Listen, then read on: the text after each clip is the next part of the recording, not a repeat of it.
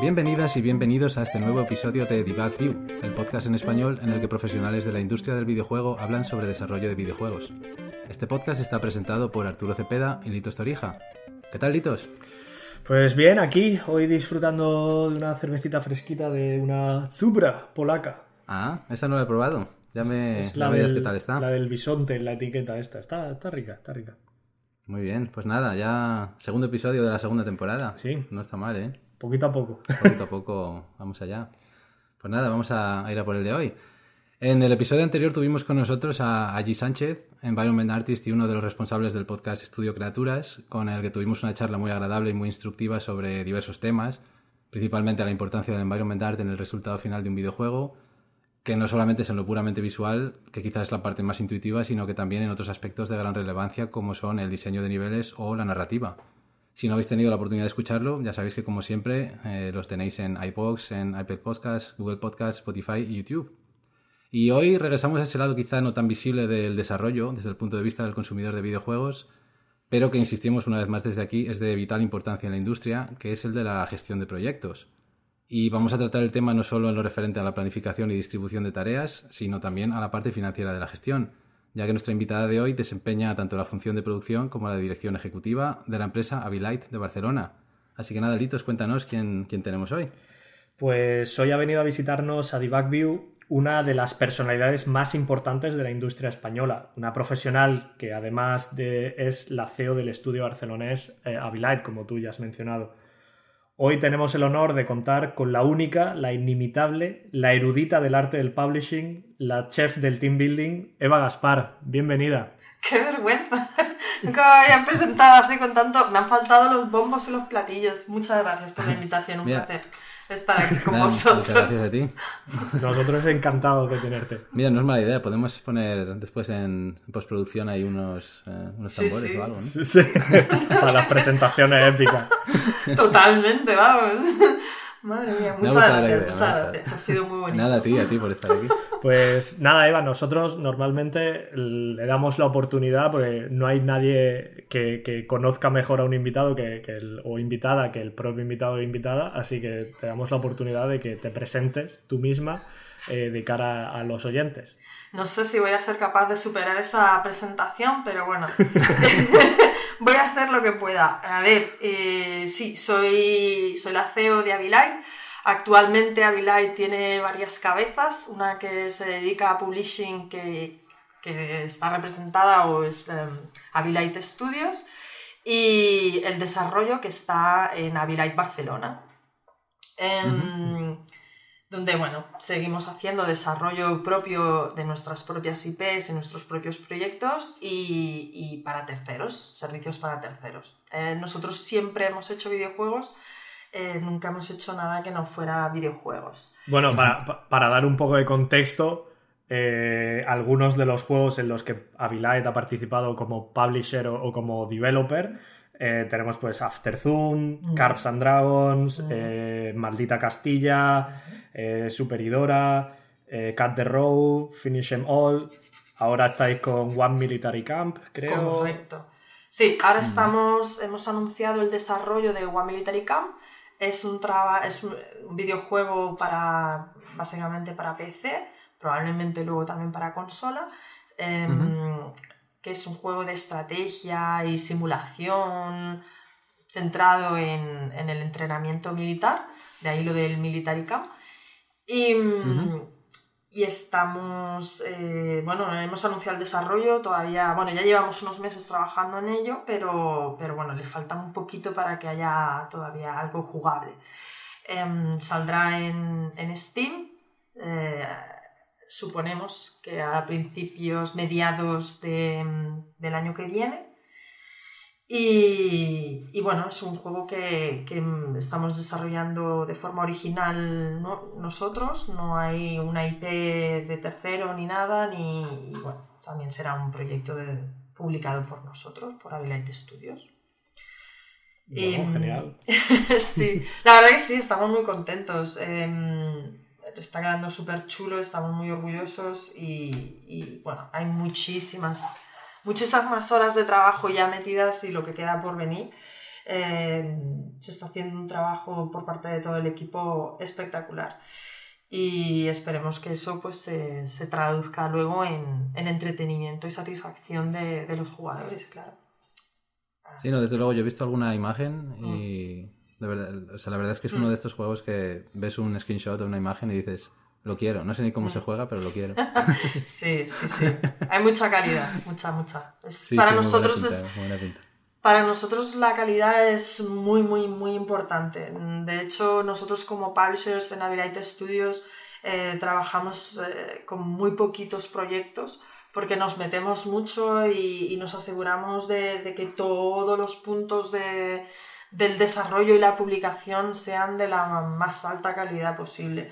Y eso, claro, como mm. hay tanta, tanta atención, nos convierte en un publisher de, bueno, pues es de, joyas, ¿no? de, gemas, más que de volumen. No, tenemos, ni firmamos ni trabajamos en 10 mm. o 20 proyectos, trabajamos en, muchos menos, pero le damos un mimo y un cuidado y un cariño al developer, que es al creador del videojuego, al producto, al usuario, al jugador. O sea, tenemos cuidado y atención con, con, toda, con todo lo que... Eh, vuelve em, pues, el videojuego, el, acuerdo con el developer, en fin, ese es nuestro estilo. Sí, porque además, eh, no sé, creo que, que, eso también dice bastante un poco de, entonces un poco de vuestra marca o, de vuestra firma, que es eh, si estáis haciendo de publisher de, de, otro juego, es ante todo tiene que ser algo pulido, con calidad, etcétera y no es simplemente algo más. no, exacto. No, es algo distintivo eh, también. Claro, esa es nuestra propuesta de cara al, developer que quiera firmar con nosotros o que firma con nosotros. Em, que es un. Eh, existe la. Mm, bueno, no sé, no sé lo que es, no sé si es como. Bueno, es igual, yo lo cuento. Eh, en un desayuno tenemos, a, tenemos contribución del cerdo y de la gallina, ¿no? El cerdo está eh, committed y la gallina está involved, ¿no? Eh, entonces nosotros somos tipo cerdo y eso es lo que buscamos. O sea, el, cerdo muere por, estar en el desayuno, ¿no? Y, eso es, em, esa es la actitud, nuestra, nuestra perspectiva, evidentemente, como publishers y también como developers, mm, en todo lo que hacemos. Porque no podríamos llevar, pues, todos los años que llevamos, que son 18 o así, Em, si nos diera igual, si te da lo mismo 8 que 80, pues bueno, igual sobrevives, ¿no? Pero, pero no, no, no, puedes aspirar ni a crecer, ni a progresar, ni a aportar, ni a, ni, a tener ningún tipo de, ni de relevancia ni de significación si lo único que te importa es, es una parte del proceso, ¿no? Creo yo. Claro, además, Sí, claro. Ah, no, no, disculpa. Eh, además, eh, claro, eso explica también, eh, que no lo hemos mencionado, que Abilite es un estudio muy longevo, como tú has dicho, 18 años, desde que lo fundaste con tus, con tus socios. o sea, 18 años en la industria del videojuego española son bastantes años, por eso que... Sí, sí, desde luego. Sí, a ver, nosotros, a ver, Abilite se fundó en el año 2003. Eh, las escrituras son del 2004, pero como sabéis, eh, pues normalmente empiezas a trabajar y luego cuando ya tienes las cosas un poquillo más avanzadas es cuando constituyes socialmente. Eh, claro, exactamente, jurídicamente, porque ya cuando tienes la sociedad pues ya empiezan los gastos y, bueno, los dramas, ¿no? En España. bueno, es como ya no ya no hay marcha atrás. Eh, en un principio. Eh, de todas formas, eh, el equipo fundacional y yo misma, que yo no soy parte del equipo fundacional de 2003-4, nos conocimos todos en una empresa previa, que era un developer también de Santa Coloma de Gramenet, que es una ciudad que está calle con calle con Barcelona. y, ahí nos conocimos los socios fundacionales de Avilite y yo, porque también trabajé allí. Em, los dos socios de esta empresa previa que se llamaba BitManagers eh, fueron también socios fundadores de Abilite, junto con otros dos trabajadores. yo, me, yo me uní a Abilite por primera vez en el año 2008 y lo hice como eh, dando soporte en una feria, en la GSMA, que es lo que luego se vino, lo que luego ha venido a ser el Mobile, no, ¿cómo se llama? ¿El Mobile World Congress? sí, Mobile World Congress, sí. Ese es el nombre. Pues originalmente, o sea, hace muchos años se llamaba GSMA, porque creo que GSMA es, es, como, bueno, no sé.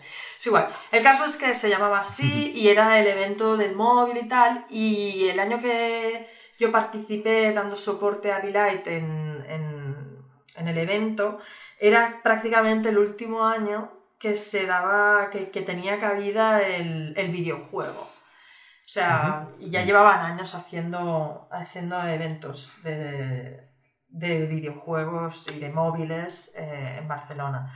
Lo que pasa que, digamos que el móvil viró un poco. Eh, hay que hacer cuentas que antes, o sea, hay un periodo ahí entre el, móvil zapato y el smartphone que, que, parecía que se iba a acabar, ¿no? Y, que, claro, ahora a pelota pasada dices, bueno, tampoco fue tanto tiempo ya, pero cuando lo estás viviendo es otra cosa, ¿sabes?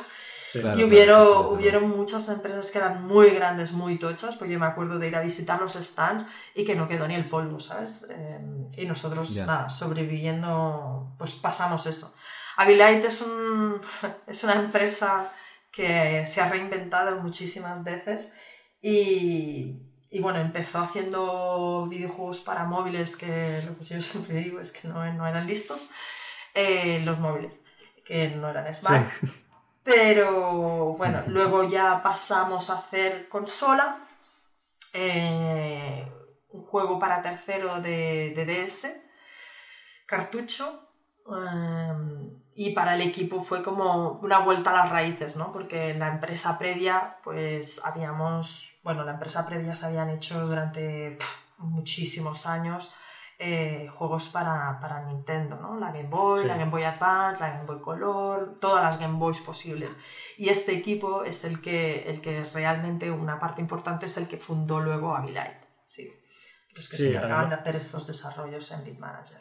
Sí, además, durante, durante un tiempo, además, eh, creo que la percepción que yo tenía cuando escuchaba David Live era de un conocimiento muy grande justamente de las plataformas de Nintendo. Y, tuvisteis por eso varios de los títulos que tenéis han sido o ports o, o colaboraciones para, juegos que iban dirigidos a la plataforma, a cualquier plataforma de Nintendo, porque teníais una buena base de conocimiento de ella. Sí, sí, es que, a ver, nosotros, como os digo, eh, el equipo fundacional eh, se pasó todos los 90 haciendo juegos para, plataformas de Nintendo. Em, y además, pues, pues las pequeñas, ¿no? Las pequeñas quieras que no, pues es más reto porque hay que saber optimizar, hay que saber trabajar muy bien con, con muchas restricciones. Entonces, cuando en el año 2007-2008 se coge el encargo de hacer este juego de DS, que fue como una vuelta después de pues 4 o 5 años haciendo juegos para móvil, eh, mm. el equipo se sintió como, hay una vuelta a casa. Y eso en realidad fue, fue un poco una condena porque eso nos, nos, nos, metió en desarrollo para Nintendo y costó mucho sacarse, salir de eso. Pues estuvimos desarrollando juegos para Nintendo desde el 2007-2008, hicimos DS, eh, DSi, 3DS, bueno, evidentemente la 2DS también, lo que pasa que yo creo que nada exclusivo para 2DS. Eh, Wii, Wii U, eh, y fue, mm, fue muy complicado porque Nintendo es una plataforma Em, que mucha gente la quiere, le tiene cariño y hay gente que puede hacer dinero, pero la empresa que de verdad hace dinero con Nintendo es Nintendo. Los demás, Eso está claro, los demás eh, somos siempre aspirantes a y nunca vamos a llegar realmente. Eh, porque, porque Nintendo siempre gana. Es como, la, es como la banca, ¿vale? Como la banca. Totalmente. Siempre gana. Y tú, si tienes suerte, pues igual ganas algo, pero nunca vas a, nunca vas a conseguir pasar la cabeza eh, de ninguna manera. El caso es que el, equipo estaba muy cómodo haciendo mm, juegos para Nintendo, pero los juegos para Nintendo pues no son... El mercado es muy cerrado, es una plataforma cerrada que, tiene muchas dificultades, tiene muchos, muchos retos. Tenéis que pensar que hasta la Switch eh, no ha habido un engine eh, de tercero que funcione en, ninguna consola de Nintendo. Nosotros hemos hecho mm, tropecientos engines para, las distintas eh, consolas y juegos eh, que han salido en, en, las plataformas de Nintendo, ¿no? Pues la DS, la DSi, la, la 3DS, la Wii, la Wii U, etcétera, etcétera. Y bueno, esto eh, pues requiere pues como comentabais, un, dominio técnico, una inversión en, técnico. Ya sabéis, lo técnico no es lo que sea, no es necesariamente lo más barato. Eh, no, desde luego. Mm. Hay era muy complicado. O sea, contratar a gente, encontrar a gente. Vale que nosotros, los cuatro socios fundadores, eh, eran todos eh, programadores, ingenieros y tal, pero Uf, eh, es muy complicado. Sí, aún así, hacer un engine es, muchísimo trabajo, muchísimo tiempo. Sí, sí. bueno, fue muy complicado. La fase de mm. trabajar para Nintendo, desarrollar y publicar, en, además en plataformas digitales, de distribución digital, muy, muy, muy, muy complicado porque el mercado es muy, muy, muy, muy, muy pequeño. Entonces, mm. eh, la Wii, que yo siempre digo que fue la tumba de, de una gran parte del movimiento indie, Em, a nosotros nos enterró, casi nos entierra, pero bien. Luego salvamos un poco la cara con la DSI, mm, también distribución digital, pero realmente no hemos salido de... No llegas a nada si no te metes en plataformas más abiertas y con más capacidad de, que si te sale bien te salga bien de verdad, ¿no? el PC es lo que tiene y por eso estoy yo tan contenta ahora con la con la dirección que tenemos en, en Abilite Barcelona y Abilite Studios em, desarrollando para una plataforma como es el PC, que es una plataforma abierta, que, si salen bien las cosas pueden salir muy bien.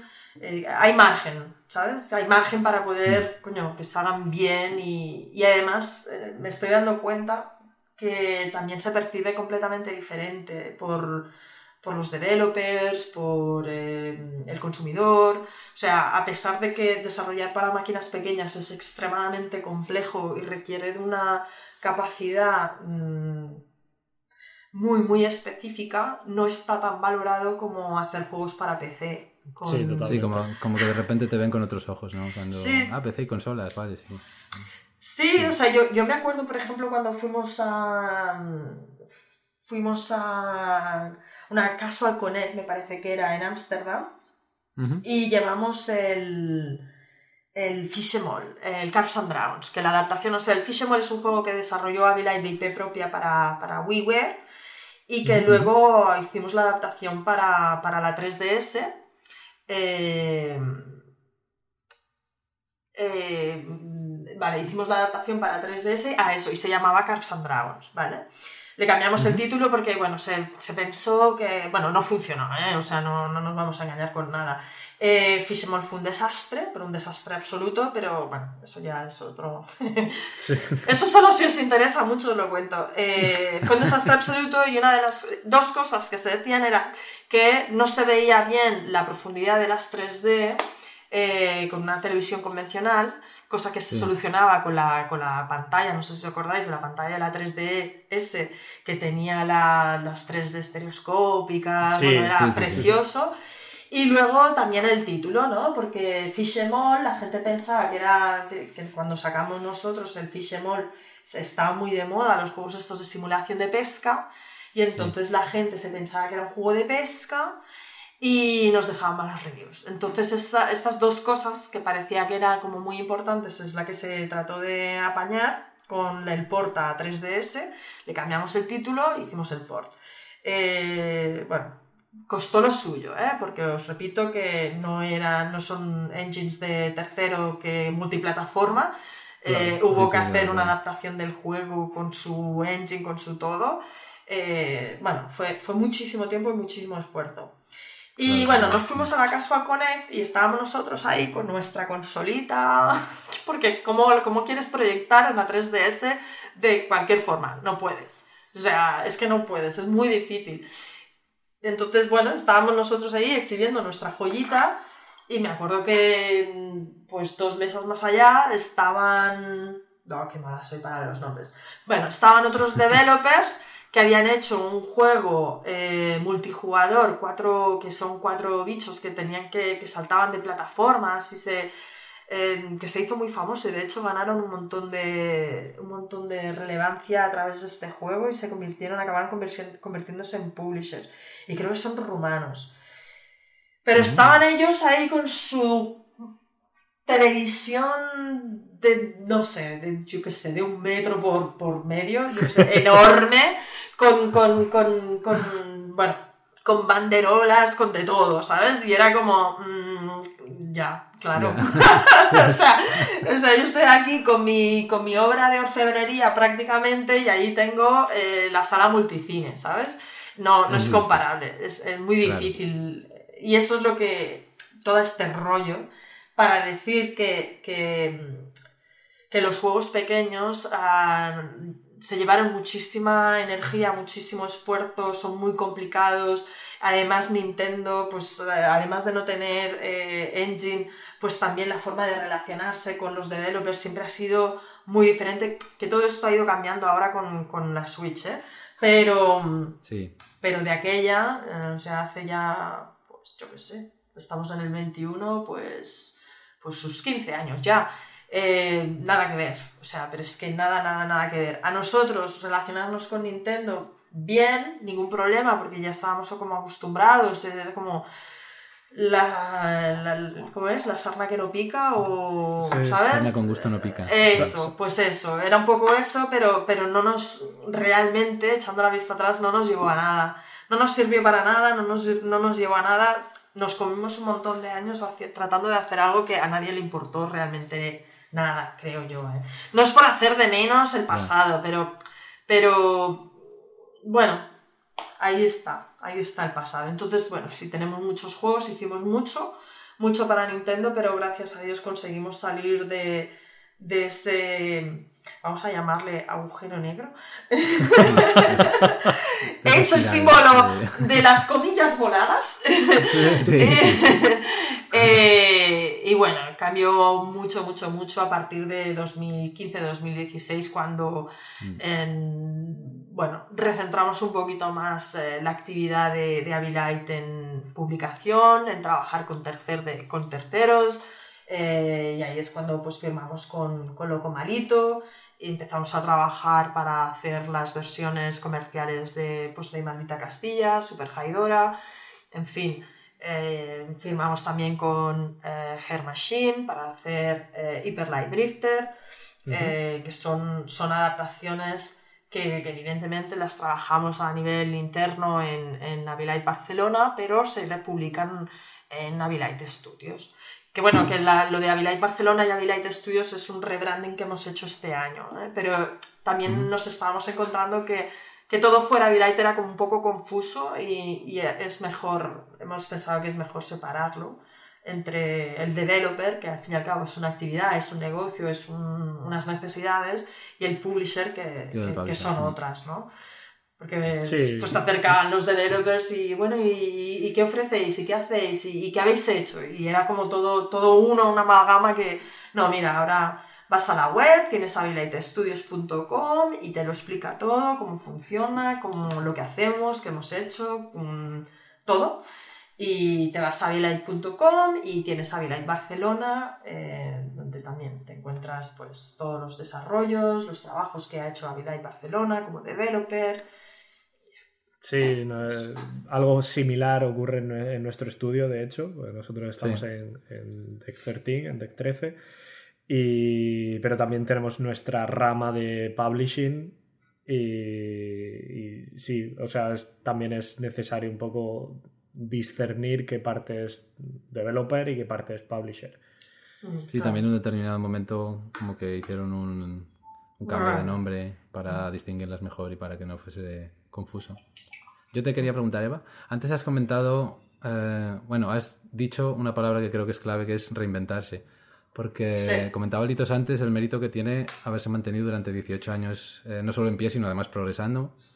Que por supuesto que de por sí lo tiene, pero es que además no son 18 años cualesquiera, es que son se puede decir casi los primeros 18 años o de los primeros 18 años del, del siglo XXI que en la historia del videojuego han pasado muchísimas cosas que han sido cambios enormes. Por ejemplo, pues eso, lo que comentábamos, ¿no? La irrupción de, de las plataformas móviles, o por ejemplo, todo el tema de las plataformas digitales que, de distribución, que es algo que es nuevo, o por ejemplo, eh, toda la irrupción del, del, mundo indie, que eso es algo que tampoco estaba ahí antes.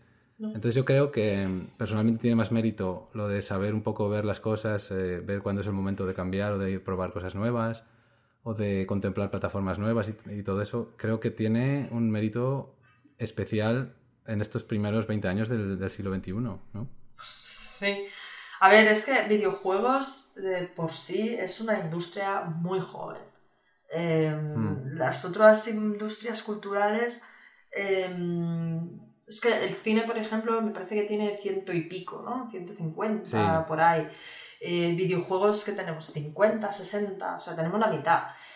Em, y además siempre en videojuegos em, estamos a la vanguardia del de el uso de la tecnología para el entretenimiento. Entonces, mm. si, si, no estás dispuesto a, adaptarte, a cambiar, a reinventar, a reinventarte, Uf, madre mía, qué difícil, ¿eh? Qué palabras me digo. Em, em, si, no estás, si no estás preparado, si no, estás, eh, si no eres consciente de eso, yo creo que lo llevas mal en esta industria, ¿eh? Porque no es como la industria del zapato, y no es por hacer de menos a nadie, pero seguro que puedes innovar haciendo zapatos, ¿no? Pero un zapato es un zapato, va donde va y, ya, ¿no? En cambio, en videojuegos, pues em, están saliendo avances tecnológicos y se, integran de la, con, más o menos suerte, mejor o peor, ¿no? Porque ahí está la realidad aumentada y la realidad virtual, que bueno, llevan años eh, que son que van a ser el boom y no acaba nunca de ser el boom, ¿no? Eh, han sido, sobre todo la... también es otra cosa que ha surgido en los últimos años, como... Sí, hombre, yo cuando fue... Muchas pues, cosas han pasado, desde luego. Pues igual hace 5 o 6 años eh, realidad virtual era la cachifrase para que te tiraran dinero a la cara. Eh, es verdad, tú decías realidad virtual toma, aquí tienes los millones. Eh, pero bueno, ¿en qué ha quedado todo eso? Pues en nada, la mayoría. La verdad, no nos vamos a engañar. O sea, eh, no, no está, no ha arrancado todavía. no, nos, no, nos, olvidemos mm, cómo, cómo fue por, hacer un, paralelismo de tecnología, cómo fue el tema de las tabletas. Em, antes de que apareciera el iPad y, instaurara el estándar de tableta, em, eh, Microsoft y otros actores de la industria em, se pegaron muchísimas leches. o sea, fracasaron estrepitosamente mm, en repetidas ocasiones. Em, hasta que llegó Apple con el iPad, ¿no? Con, y, funcionó.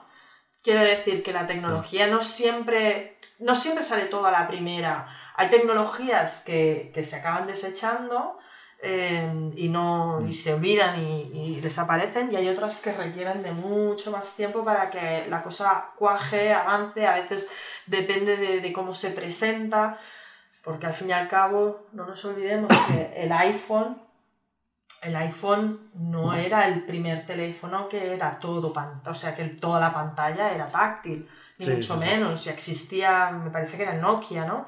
Que había sacado su teléfono que era todo táctil, pero, coño, Apple lo presentó, lo empaquetó, lo vendió de una forma que, sí que funcionó. Y luego se ha convertido, se convirtió en estándar ya hace mucho tiempo, desde luego. Pero bueno, em, sí, hay que reinventarse. O sea, nosotros empezamos siendo eh, developers, que es lo que yo digo siempre en nuestra faceta de publicación, que somos publishers pero con corazón de developer, que de hecho seguimos siendo developers.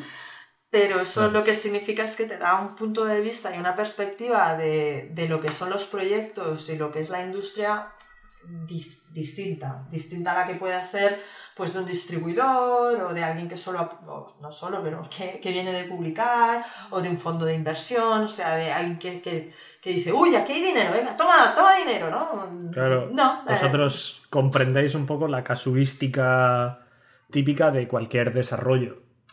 Mm, bueno, de cualquiera, no sé, pero seguro un poquillo más lo tenemos en cuenta, ¿no? O sea... Mm, eh, sí, que resulta más fácil poneros en la piel de, los, desarrolladores. Claro, exactamente. Eh, hay una sensibilidad que, pues eso, eh, es distinta. Es distinta y también la visión, el planteamiento.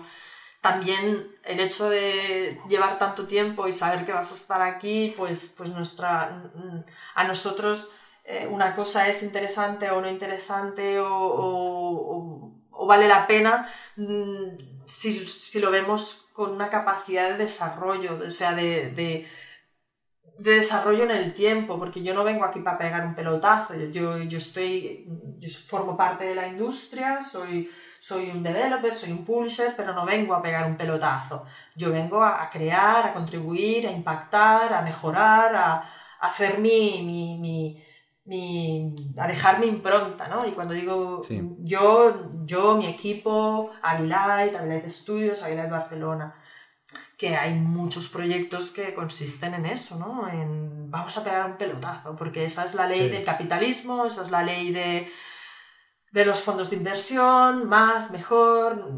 económicamente, independientemente de, de, qué es lo que está pasando con las personas. Y nosotros, pues, pues no, tenemos otro planteamiento. Las personas están en el centro de nuestro planteamiento. Los creadores, los jugadores. Sí, yo te quería preguntar justamente de eso, porque eh, he leído algunas declaraciones tuyas en entrevistas. la importancia que tú le... Lo de declaraciones me ha hecho gracia. Suelen hacerme entrevistas, pero declaraciones suena, suena, como muy institucional. Perdón, es que me. Vale, vale. No, no, no, pero. Declaraciones mías. Dime. Eh, eh, que justamente tú pones muy en el, centro la, importancia de crear un equipo eficiente y cohesionado eh, mm. en el propio ciclo del desarrollo, ¿no? y te quería preguntar o que expliques un poco por qué es tan importante eso, que, que, haya cohesión en un equipo para porque eso beneficia a que el equipo sea más eficiente y trabaje mejor. Mira, em, un videojuego es una, es una obra de arte o un producto, ya aquí eh, cada uno puede tener más o menos consideraciones de lo que sea el videojuego, pero es una obra que se hace eh, por un grupo de personas. No es una obra individual. Eh, aunque pueda haber un líder, una estructura, pero todo, hay un grupo de personas que contribuyen en hacer ese videojuego. Incluso hay, hay videojuegos o hay creadores de videojuegos que, mm, que se presentan como solo developers y luego cuando analizas realmente o cuando te cuentan a ver cómo lo han hecho, eh, han contado con contribuciones de otras personas. Lo del solo developer es un bonito mito, una bonita etiqueta que depende de quién, pues le ayuda a, vender su historia, ¿no? Y a través de vender su historia, pues, pues venden sus juegos. Pero realmente, mi visión o como nosotros eh, desarrollamos los videojuegos es a través de una colaboración de un grupo de personas. Em, un videojuego es, es, para mí es arte, ¿vale? Tiene un componente artístico muy grande tiene una parte industrial, ¿vale? Por eso lo, de industria del videojuego, ¿verdad? El videojuego es arte, pero luego es una parte industrial porque se mercantiliza, porque hay copias, porque todo lo que tú quieras, ¿no? Pero la parte artística, em, cuando se conceptualiza, cuando, cuando empiezan a hacer, pues es como, está como, como inerte, todavía tiene vida tal vez en la cabeza de las personas que están colaborando para, para que eso se plasme, ¿no? Eh, tome vida. Y a medida que vas desarrollando, este, esta obra va tomando una vida propia. O sea, es un... es, eh, es mm, ¿cómo te digo? Em, es una experiencia del creador que cuanto más hecho está el videojuego, más se va separando la obra del, del autor. ¿no? Sí, del autor o del, o, del, o del equipo de personas que lo están creando, ¿no? Es como, de acuerdo. ¿vale? Entonces, em, puede convertirse en una bestia que tiene muchas cabezas o puede, o sea, puede, pueden pasar muchísimas cosas en este proceso de creación si el equipo de personas que lo está creando no saben muy bien lo que están haciendo y cada uno se ocupa de su parte, colaborando con el resto y, y compartiendo esa visión y ese objetivo. ¿Vale? O sea, si, si yo, yo digo, em, yo me ocupo, yo qué sé, de la pata del dragón y estoy haciendo una pata, pero otro hace, eh, yo qué sé, una ala y es una ala mecánica y no pega y no sé, por decirte, porque se me está un poco mal lo de los ejemplos, pero si, si cada uno... Si cada uno va, va, eh, en vez de ejecutar una única visión aunada, cohesionada, eh, colaborativa, coordinada, si no se hace eso, en vez de... de- de- ah, ya está. Eh, ¿Sabes cuando se hace lo de mm, los... los mm, ah, las teteras estas de barro con los tornos y todo esto? Sí, sí, ¿Vale? Vale, pues tú imagínate las manos del, del tornero este o del, no sé si tienen un nombre estos artesanos o artistas, alfarero, pero... Al- Alfarero, alfarero. Exacto, Alfarero. correcto, vale. Eh, las manos de los, del alfarero sería el equipo de desarrollo de videojuegos el que está creando, ¿vale? Si cada dedo Sí. hace cualquier cosa, no sale nada. El, el video, eh, el- vamos, mm, se rompe el, el cacharro que se esté haciendo y lo mismo en videojuegos. Si cada uno tira para un lado, ¿vale? No hay manera de que acabe saliendo un videojuego Ya. Sí, pues, no- no hay- co- co- completo, con, con un principio, con un final, con, un- con una coherencia, con un, con un sentido. Sale un monstruo de varias cabezas o no sale nada, o se destruye antes porque como cada uno está tirando para un lado diferente, de ahí la importancia de que el equipo eh, comparta la visión, de que el equipo esté cohesionado, de que el equipo se entienda, de que el equipo trabaje a gusto, de que el equipo sientan que forman parte de un equipo, que compartan una visión. Para mí es fundamental, para mí es el core de crear buenos proyectos, de crear buenos productos, de crear buenos videojuegos. Si, si creamos un equipo capaz de compartir una visión y cohesionarlo y que, que todo el mundo entienda y comparta la responsabilidad, cada uno se ocupa de lo suyo, ¿verdad? Hay quien se ocupa de arte, otro de animación, otro de programación, otro de, de yo qué sé, de diseño, de, de QA, de, de lo que quieras. De, hay, hay tantas partes como gente haya en, en el equipo, ¿no?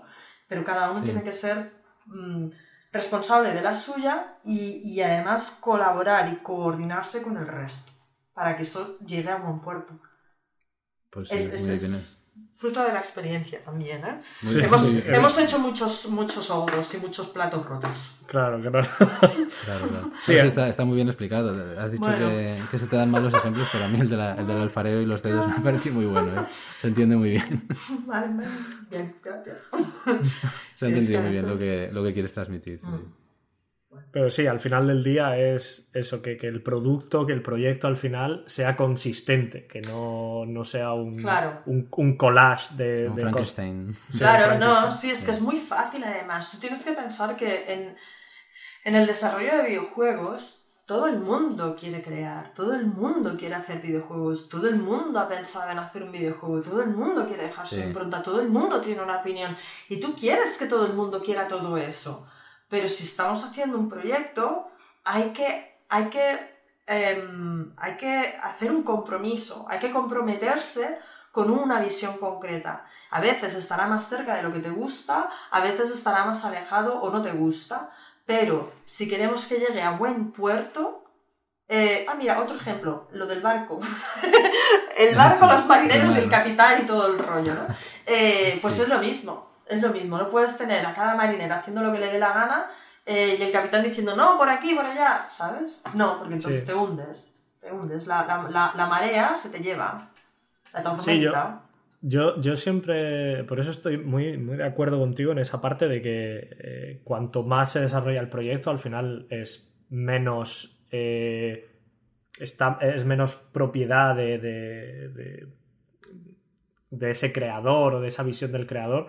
Porque colabora, hay muchas manos en medio, es lo que tú dices, en el barco, pues sí, hay un capitán que más o menos lleva por ahí, pero no puedes decir que el capitán está haciendo todo, tiene una serie de marineros ayudando, encargándose cada uno de, su parte, y al final mm, que el barco llegue a buen puerto eh, no es necesariamente... Eh, eh, logro solo del capitán, igual que tampoco puedes decir que el capitán no ha hecho nada, es un trabajo colectivo donde todo el mundo empuja en la misma dirección. Correcto, correcto, eso es fundamental, todo el mundo tiene que ir en la misma dirección.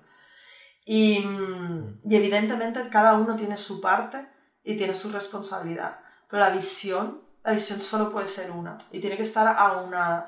Es, es mi experiencia y es mi, eh, mi conclusión después de muchísimos años y de intentar muchísimas cosas y de tratar de innovar por aquí y por allá y al final mm, cuando, cuando sabes dónde tienes que, soltar para que puedas tirar, em, es eso.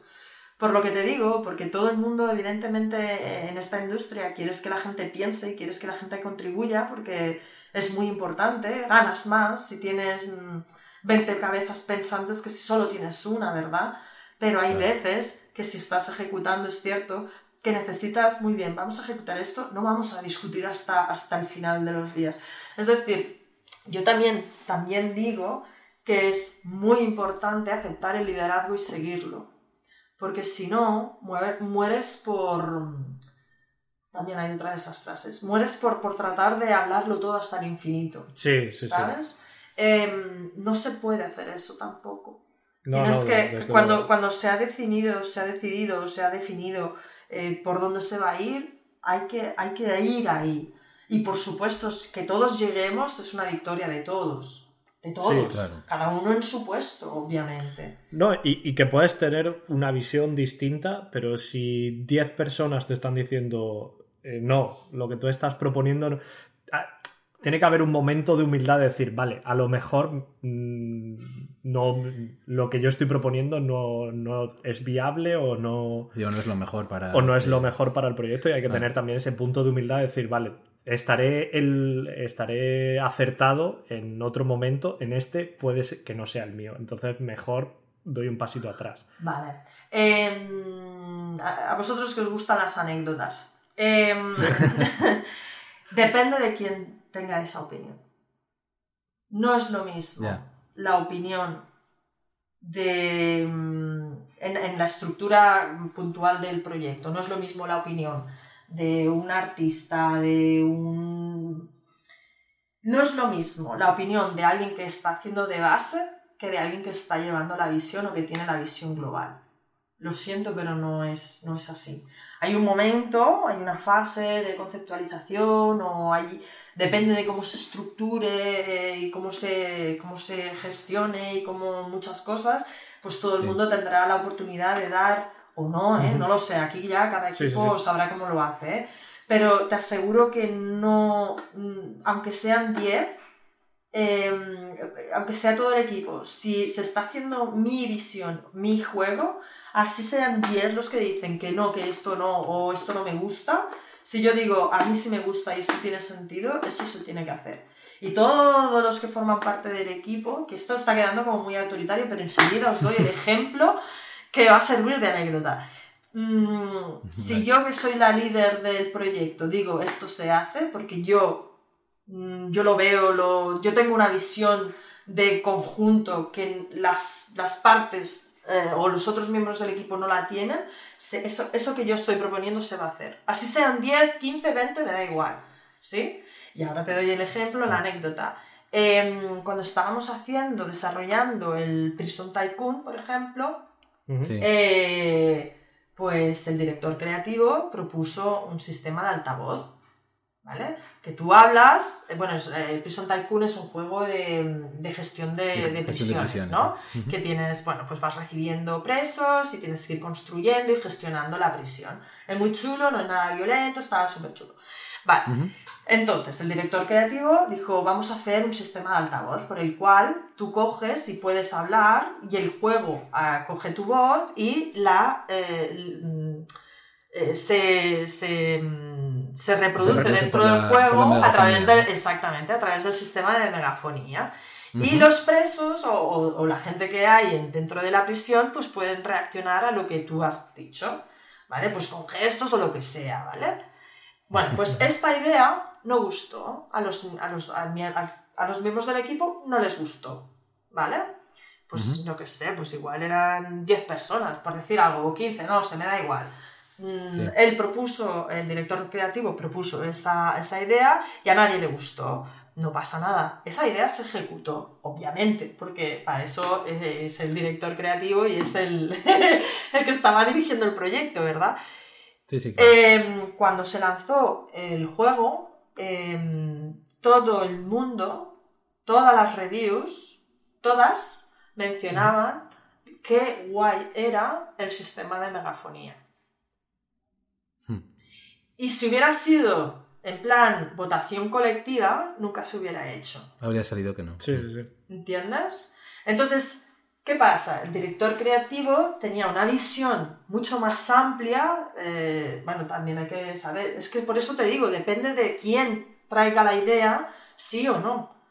¿Vale? O sea, el director creativo en este caso, pues eh, desayuna, come, cena, duerme, se levanta y tal, respirando el proyecto que está llevando, que está trabajando. Eh, no solamente eso, sino que también eh, mantiene un chequeo, bueno, mantiene un chequeo, está al tanto de lo que está pasando de, a, a, nivel de usuarios, ¿no? otros tipos de juegos, juegos parecidos, juegos alternos, juegos similares, Em, que, puede, que, puede ser interesante, tal. O sea, que tiene una visión muchísimo más amplia de alguien que está, no sé, realizando una tarea muy concreta en el proyecto. ¿Vale? Y que, bueno, te puede parecer bien, mal o, no, yo qué sé, pero no tiene esa visión necesariamente tan amplia, ¿vale?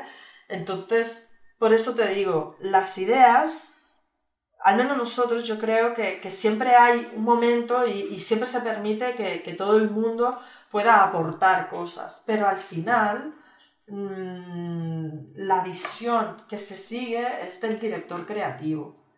Por un poquito por, lo mismo, ahí sí que creo que es más, es más, em, más ajustado el, paralelismo del barco, ¿no? Eh, no puedes tener está muy bien que entre todos decidamos, si acaso, si acaso, eh, si, vamos a, si vamos a Malta o nos vamos a Córcega, ¿no? Pero al final, si decimos a Malta, mm, vamos a Malta y vamos seguro. Sí, exactamente. exactamente. Exactamente. Sí, no, está claro, porque además, por lo que dijiste tú antes, que mm. a lo mejor tú en lo individual no compartes o, o estás totalmente opuesto a esa visión. Sí pero tiene que llegar un momento en que se acuerde una visión, ya sea porque, ya sea porque la persona responsable, en este caso una figura como la del eh, director creativo, mm. te lo imponga entre comillas, digamos, aunque, aunque a ti no te parezca la mejor idea. Pero claro, si no puedes estar meses de, discutiendo, debatiendo. Y claro, tiene que llegar un momento, eh, decimos, pues aquí hay que hacer un juego y... Sí, en algún momento hay que decidir una visión. Correcto. hay que decir, vamos a hacer esto y ya está, ¿no? Porque si no, no se, no se arrancaría nunca. Mm. Que es verdad que lo que, lo que comentabas tú, que hay, hay empresas en las que se escucha más, digamos, a, a los trabajadores, o sea, al resto de personas, digamos, que no son el director creativo. Hay otras en las que menos, que quizás es más, bueno, pues se me ha ocurrido esto, vamos a hacer esto, y ya está directamente. Pero claro, al final tiene que haber un momento en que, en que se diga, bueno, ya hay que hacer esto, vamos a hacer esto. Se va a hacer X. Y que todo el mundo eh, sea consciente de cuál es esa visión, de cuál es ese objetivo y que todo el mundo eh, eso, pues reme en la misma dirección, no por seguir utilizando el mismo el mismo símil. Sí. Hay muchas, hay muchas, hay mucha casuística al respecto de, de mm. Mm, cuando yo creo que hay un momento para todo. Yo creo que eh, en Navidad mm, si es una de las cosas porque, porque teniendo como base que el equipo es lo más importante y, que todo el mundo esté motivado y que todos son cabezas pensantes, evidentemente en Avilite no, no es un sistema dictatorial el que se hace lo que yo digo porque me da la gana, ¿no?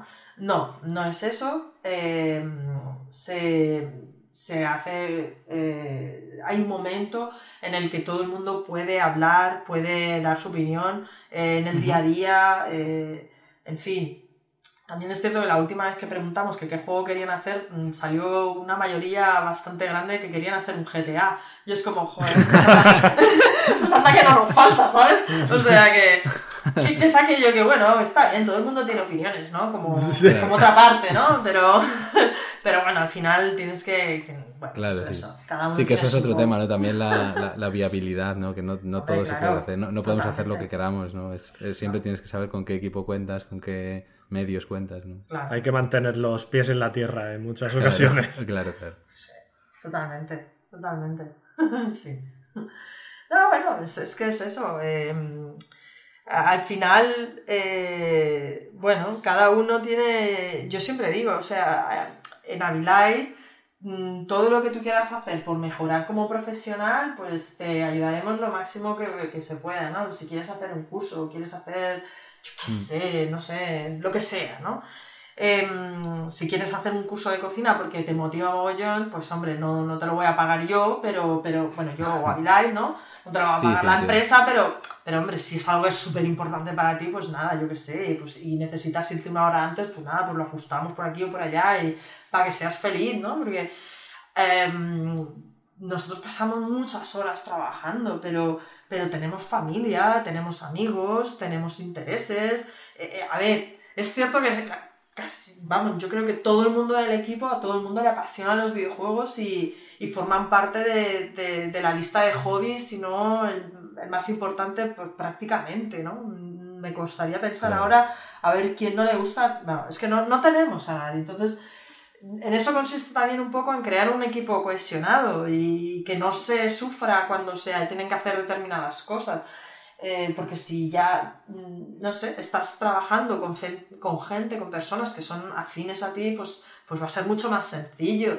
¿Sabes lo que quiero decir? También se Sí, trata sí, un poco de claro. eso, de saber quién eres como equipo, eh, para ver quién traes desde fuera, que pues, pues quieras que no, eh, la incorporación de perfiles, pues bueno, eh, tiene sus riesgos, tiene, tiene es, un mundo de problemas. Cada uno somos un mundo, ¿no? Pues, Sí. pues eso. Sí, está claro. Un mundo de Sí, ahora problemas. que, ahora que has mencionado el tema de, de tener en cuenta también que cada trabajador no es solamente un trabajador, sino que es una persona, ¿no? Con su, Claro, pues con su entorno, con su vida personal, etcétera. claro. Em, se me viene a la cabeza el, el noveno episodio de la primera temporada que tuvimos a Valeria Castro como invitada, que tiene, en, en cierto modo, tiene un perfil parecido al tuyo, ¿no? En, en el, en el sentido de que es CEO de una empresa, es productora de esa empresa. Y recuerdo que comentábamos con ella em, hasta qué punto había, eh, un productor tenía que tener una conciencia, digamos, o tener en cuenta la vida personal de los trabajadores. Y ella nos comentaba que sí, que en cierto modo era importante, pero que tampoco te podías involucrar demasiado porque eso No. podía llegar a ser negativo, ¿no? Entonces yo te quería preguntar a, a ti, eh, más o menos, cómo tú equilibras eso, o cómo consigues encontrar un, un balance, digamos, entre no involucrarte demasiado, pero tampoco, o, o mantener, digamos, tener en cuenta que, son personas después de todo. Yo siempre digo que si les pasa cualquier cosa, o sea, a cualquier persona, miembro de mi equipo, le pasa cualquier cosa, que, que- que aquí estoy. Es cierto que son muy Sí. conscientes también de, de la gran limitad, la, de la gran... eh, bueno, que yo tengo muy poquito tiempo mm, disponible, ¿vale? Eso, Claro. eso es cierto, yo lo noto, pero bueno, yo trato de tener conversaciones con todos uno a uno. eh, regularmente, ¿no? No quiero dar una periodicidad, pero como mínimo, como mínimo, sí, sem- semestralmente, muy como mínimo, ¿no? Em, Vale. cuando, cuando eres trabajador, te relacionas con otros trabajadores, y más en España. uf, es que vosotros sois españoles, pero no trabajáis en España. Entonces no sé hasta qué punto Sí. sois capaces sí. de, de entender lo que es la cultura empresarial española versus la, la alemana. La verdad lo desconozco, ¿vale? Pero, pero la cultura empresarial en España es un poco nociva desde dos puntos, externo e interno.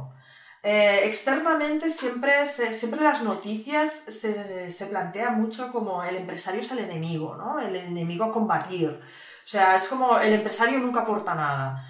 Em, Sí, es verdad, Y eso sí. no es así. Mm. no es así para nada. Eh, porque eh, todo sistema, y más el capitalista, necesita de tener empresarios, es decir, de gente que quiera emprender o de que, gente que quiera eh, ponerse al frente de, de- de- de unidades económicas, empresas, para, para, levantar, para construir, para, para progresar, ¿no? Para, estar simplemente. y, y, el punto negativo interno es que eh, el externo es la, la, mala comunicación que viene desde fuera y el interno es que no se nos...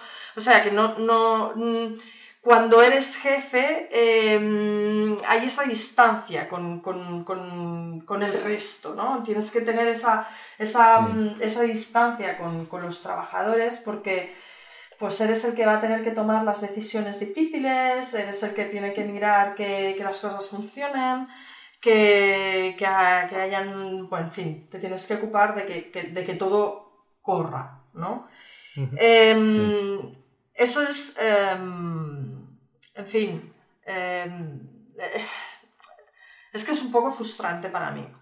Yo he sido trabajadora y he sido en, España y en Alemania, ¿eh? pero eh, he sido eh, trabajadora y he sido empresaria. Y mm, como trabajadora... de vista. Sí, eh, eh, como trabajador eh, existe mucho ese, ese, mensaje de, la lucha, ¿no? De la lucha contra el jefe.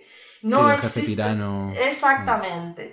Y, no es exactamente así en todo.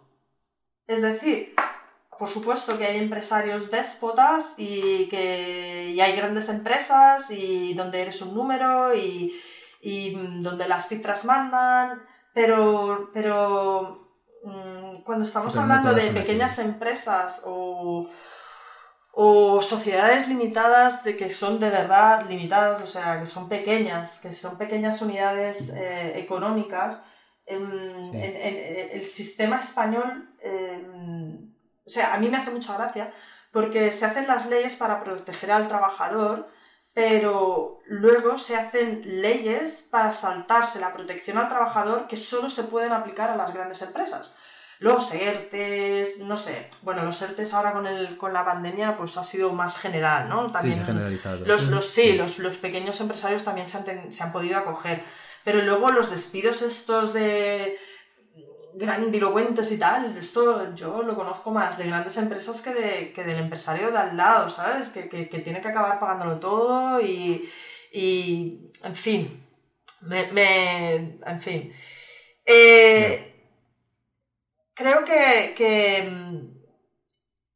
que no, se, no, se, no se valora, no se aprecia y no se apoya mm, al empresario em, al empresario pequeño. ¿Vale?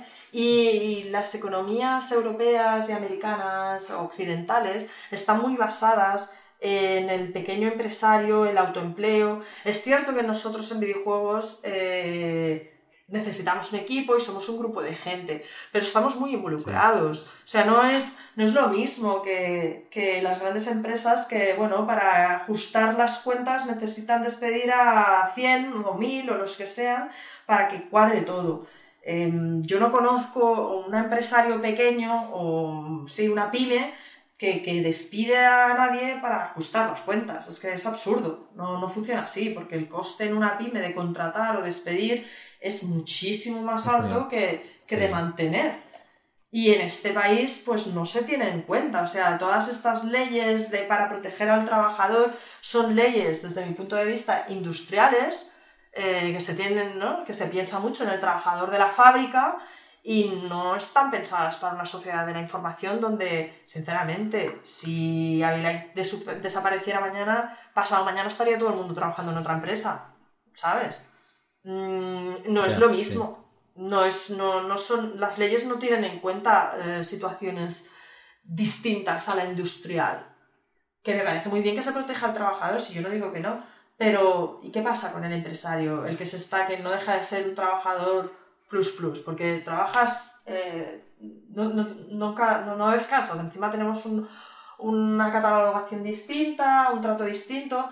Hostia, es que, uy, perdón, eh, pero eh, yo a nivel de empresario tengo las mismas obligaciones y los mismos derechos que la, que la Botín, ¿no? Que la presidenta del Santander. Hombre, pues no sé si estamos al mismo nivel, ¿sabes? Ella se beneficia de un montón de cosas por, porque es una super mega gran empresa y yo solo pillo, solo pillo, solo pillo, realmente. ¿sabes? Yo, eh, evidentemente, yo pienso que, que, por suerte o desgracia, eh, evidentemente hay grandes empresas donde que teniendo equipos grandes de abogados y tal, pues se pueden defender y además tiene, están conchavados con altas esferas políticas y entonces muchas de las cosas se hacen eh, a su favor. Pero también, también considero que, una, de una de las mayores diferencias que yo percibo entre la industria española y, la, y, por ejemplo, la industria alemana, que son las que más conozco, es que yo conozco casos, evidentemente no es el caso general, pero sí que conozco más casos a nivel porcentual de, jefe eh, caciquista en España que en Alemania, de jefe que, que utiliza eh, pues eso, los contratos temporales, eh, se aprovecha todo lo que puede para, mm, para, para sacar sus productos y proyectos adelante eh, o, sacar beneficio. Y luego eso en Alemania lo he visto mucho menos. Entonces la, sensación que me da es que evidentemente no es un caso generalizado y, es, una cosa individual y quizá pues eso se debería o perseguir más la gente que lo hace mal y tal y, y eso y poner una diferencia entre un pequeño, una pequeña empresa y una mega gran empresa pero sí que conozco también muchos casos bastante, bastante abusivos de pequeños, súper pequeños estudios en España que se han aprovechado de trabajadores echando horas y horas y horas y horas, eh, declarando eh, muchas menos y donde el, jefe se ha comportado mal. Entonces, ese carácter, eh, no solo en el mundo del videojuego, lo he visto en otra, en otra industria en, en España, sí que es una cosa que yo, y es una cosa que discutíamos el otro día con, con Agi Sánchez en el programa anterior, sí. que es una cosa que sí que he visto en España y he visto menos en el extranjero. Y entonces entiendo que, que, no se debe generalizar y que cada, cada, estudio es un mundo y lo mismo, pues un estudio te trata súper bien y, tu jefe es maravilloso, pero, pero creo que eso también existe. El abuso, claro que existe el abuso. Em, por supuesto que existe el abuso por, las dos partes. Lo que pasa que a nivel general, eh, no, porque no vamos a hablar de casos concretos, pero eh, em, tomándolo el dato en agregado, claro que en videojuegos se echa muchas horas, sobre todo si eres un estudio pequeño, pero otra anécdota para el libro de anécdotas, o sea, yo cuando llegué a Delight, el equipo llevaba, fundacional con trabajadores, llevaban ya pues cuatro años corriendo. Eh, los trabajadores tenían sueldos normales de mercado y los cuatro socios mm, no llegaban a mil euristas porque había que hacer el esfuerzo, porque había que estabilizar, porque tal. y cuando yo lo había hablado con algún trabajador no se lo creía no se creían que eso fuera así. Eh,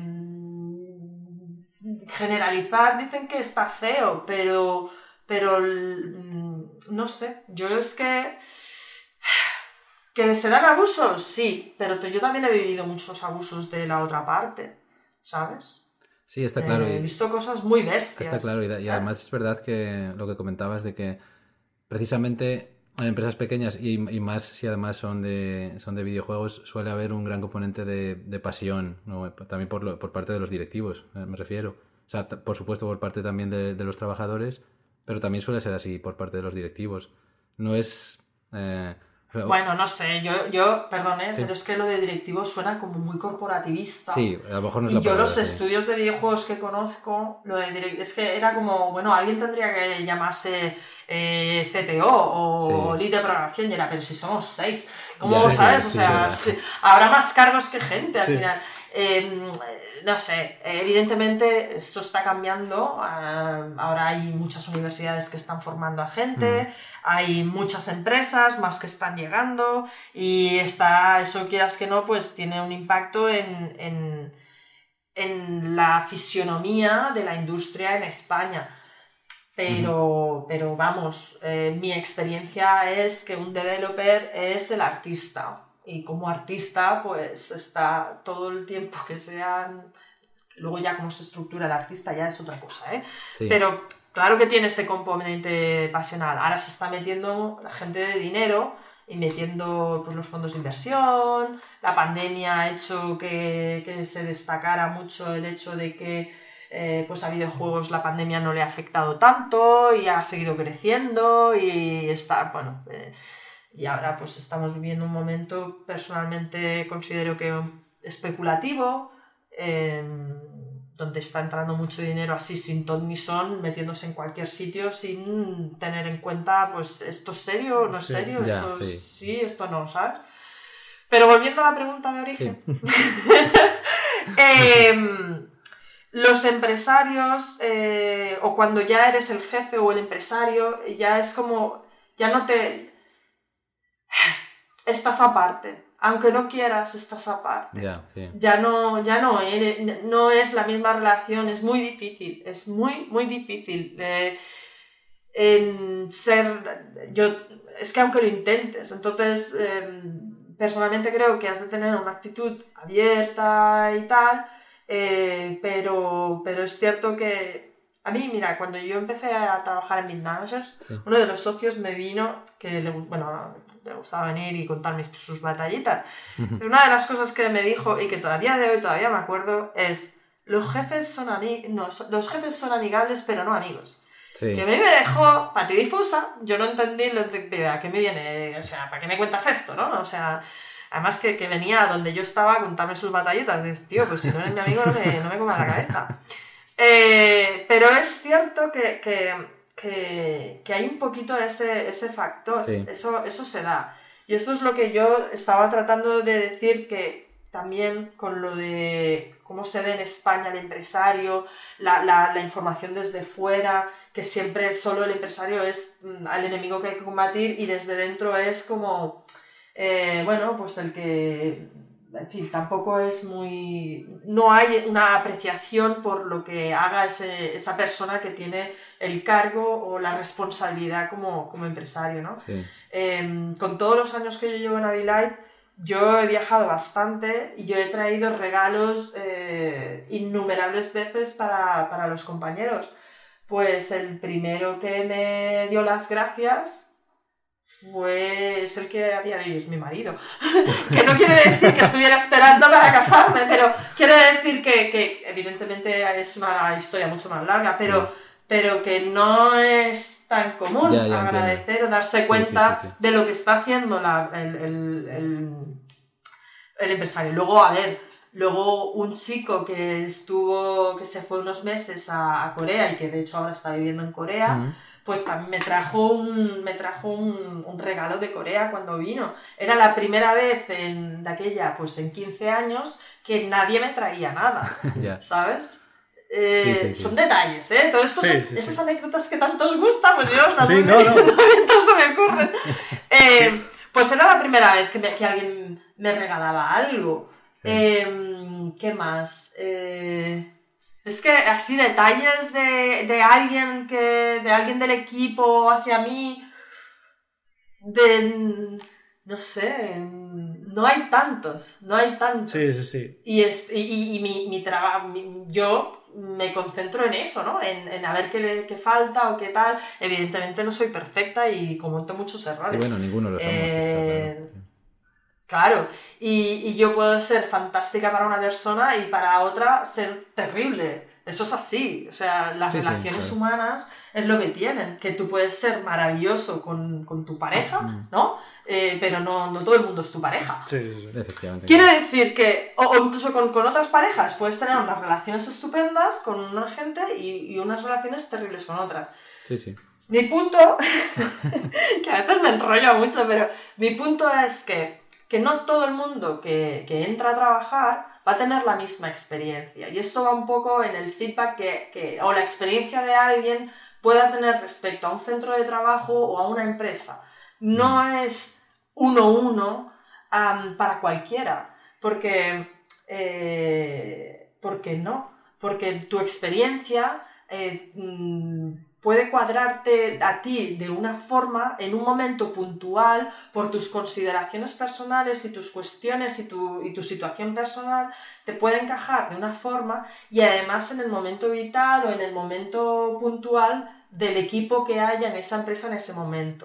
No sé si me estoy explicando, lo estoy haciendo muy, muy abstracto. No, no, sí, perfectamente. Pero, vale, vale, porque mm, es que pasa con muchísimas cosas. A mí me ha pasado con la lectura, con el picante. O sea, tú pruebas el- cuando empiezas a comer picante, eh, cuando empiezas a comer picante, pues tienes que poner pues, un poquitito de pimienta y ya es la bomba, ¿no? Ya es ¡buah! como pica. Sí. Y cuando ya llevas un tiempito tomando picante es como, uff, la pimienta, esto es casi como el azúcar. Eh, ¿Dónde está el chile habanero, no? Sí, sí, sí, sí. ¿Sabes? Tienes, vas subiendo de nivel, vas subiendo de nivel, eh, a nivel de intensidad de, de picante.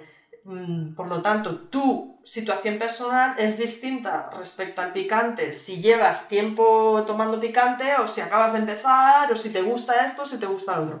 Pues las relaciones personales es lo mismo, se ven afectadas por tu, tu situación personal em, de ese momento, mm, no sé, eh, es que cada persona y cada momento, mm, te- tus experiencias eh, previas, Claro. eh, tus expectativas, lo que estás esperando, porque a veces, o sea, Sí, que todo es que nos lo hemos Sí, sí, sí. encontrado, claro, todo te afecta. Hay gente que se decepciona porque va al cine y me esperaba más. Bueno, coño, pero la película es esta, ¿sabes? Sí, sí, claro. o sea, es tu problema si te esperabas más. La propuesta es esta, sí, sí. Por eso a veces es como, no, no me cuentes nada, ya veré yo mi propia eh, imagen. Mm. Pues eso. Pues con las personas es eso elevado al 20.000. Porque no solamente está el receptor, sino también el emisor. Y eso, que hay que ser un poquito crítico y, y que y aún así, y aún así, cada uno tendrá su propia experiencia. Pues sí. Ya está.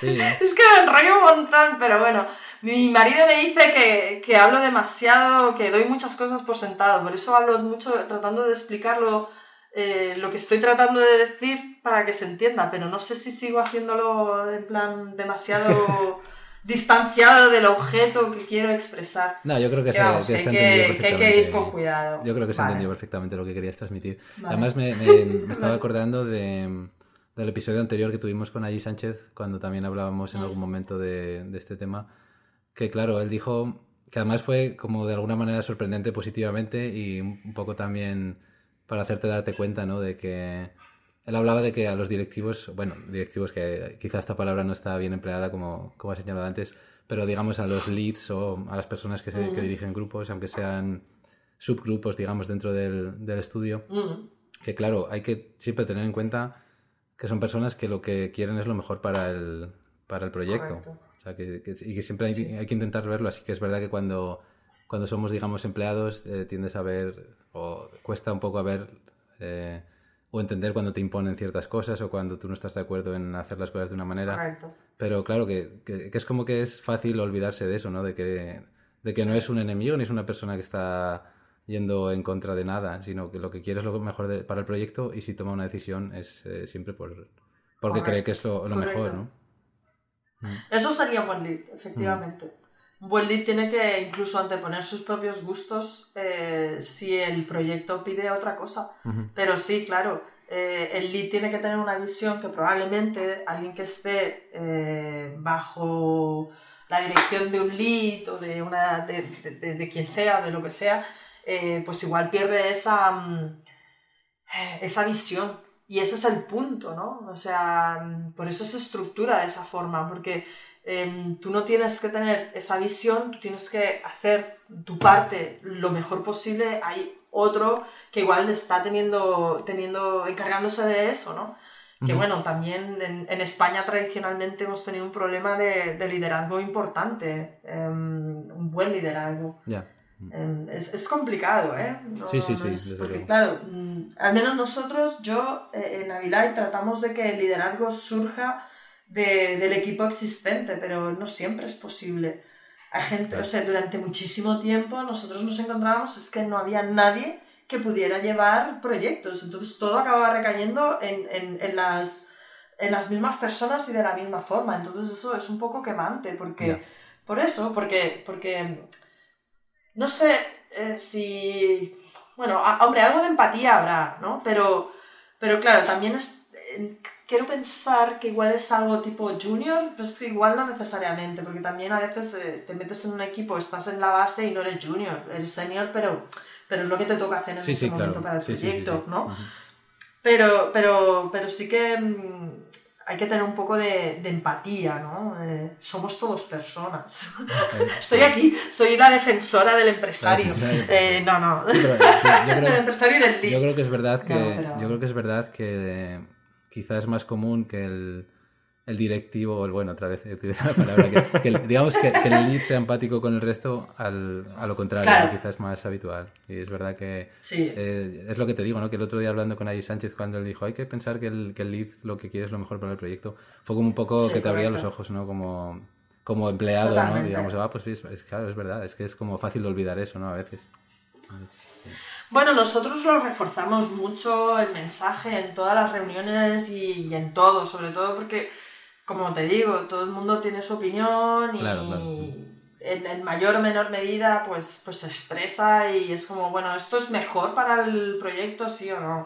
Entonces, mm, al final creo que, el mensaje va calando y, y, es importante porque cuando, cuando tu objetivo es la excelencia en lo que haces y y lo estás haciendo en colaboración, pues tienes que llegar a compromisos. Y llegar a compromisos significa que no se haga 100% lo que tú quieres, sino lo que es lo mejor para el, para el proyecto que estás haciendo.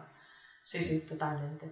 Totalmente de acuerdo. Mm. Mm. Yo, Súper importante. Yo, hablando de, de, esa parte un poco de, en la que tú tienes un, un ángulo de visión eh, que, incluye cosas que normalmente el equipo de developer eh, no percibe o no ve. Eh, por tu perfil, yo recuerdo cuando yo era estudiante, eh, no recuerdo quién fue, pero alguien de un, de un estudio indie dijo la frase en un, en un congreso de lo más importante al fundar un estudio es tener alguien que se ocupe de, la gestión, de la gestión administrativa, económica, etcétera, que un poco eh, tiene que ver mucho pues con tu con, lo que tú haces en mm. Abilite. Y, y, te quería preguntar un poco, pues, ¿qué es lo que no se suele saber y haría falta un poco de, de esa parte que normalmente la gente cuando dice, ah, voy a montar mi estudio, no tiene en la cabeza? Mira, yo cuando tenía 17 años, esto es otra batallita, eh, o batallita primero, eh, cuando tenía, no, no, no, era tan mayor, yo tenía que 15, 15, 16 años, por ahí andaría. Em, yo quería montar mi empresa, de lo que fuera, no sé, no me acuerdo de qué era la historia, pero recuerdo que fui al banco con mi padre y estuve hablando con el jefe de la oficina, que bueno, pues mi padre tenía mucha relación con él y, y me acuerdo lo que me dijo ese señor. Me dijo, pero vamos a ver, tú eres muy joven, tú sabes contabilidad, sabes facturación, sabes logística, sabes administración, es que llevar una empresa son muchas cosas, hay que saber mucho. Y yo, hmm, contabilidad, facturación, eh, vale, hecho. No, no, todavía no, pero ya, ya, he, tomado nota de las palabras. Te lo, te lo, digo en serio, me, me, hizo un listado de cosas y, y, sé que una de las cosas que me dijo fue contabilidad. dije, no, no sé, pero, pero aprenderé. eh, hay que saber un poco de todo eh, en la vida. Sobre todo, si, si, mira, si tú vas a trabajar en un developer, probablemente, o sea, si tú lo que quieres es ser programador, probablemente solo necesites saber de programación. Sí. ¿Vale? Si tú lo que quieres es ser artista y quieres ser artista 3D, pues probablemente solo tengas que saber muy bien de lo que es arte 3D. ¿Vale?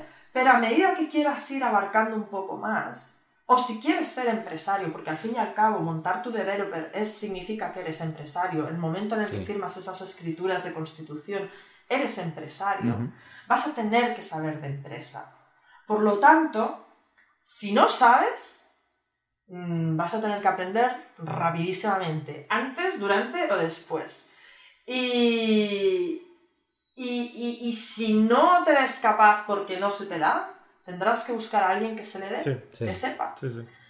y yo creo que eso es algo que nosotros también hacemos en Avilat, que es que siempre tratamos de encontrar a las mejores personas para las, para, para, para las necesidades que vamos detectando que tenemos.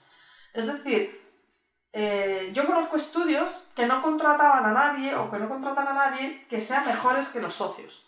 Pero yo no, yo al revés. Yo si encuentro a alguien que es mejor que yo en cualquiera de las áreas que hay que mm, solucionar, ya sea en Avilite Barcelona o en Avilite Studios, mm, ¿dónde está? O sea, lo fichamos, lo fichamos ya, si, si, es posible. No, no, no voy a esperar ni un minuto. Si tú sabes más que yo, joder, mm, bienvenido seas. Te estaba esperando.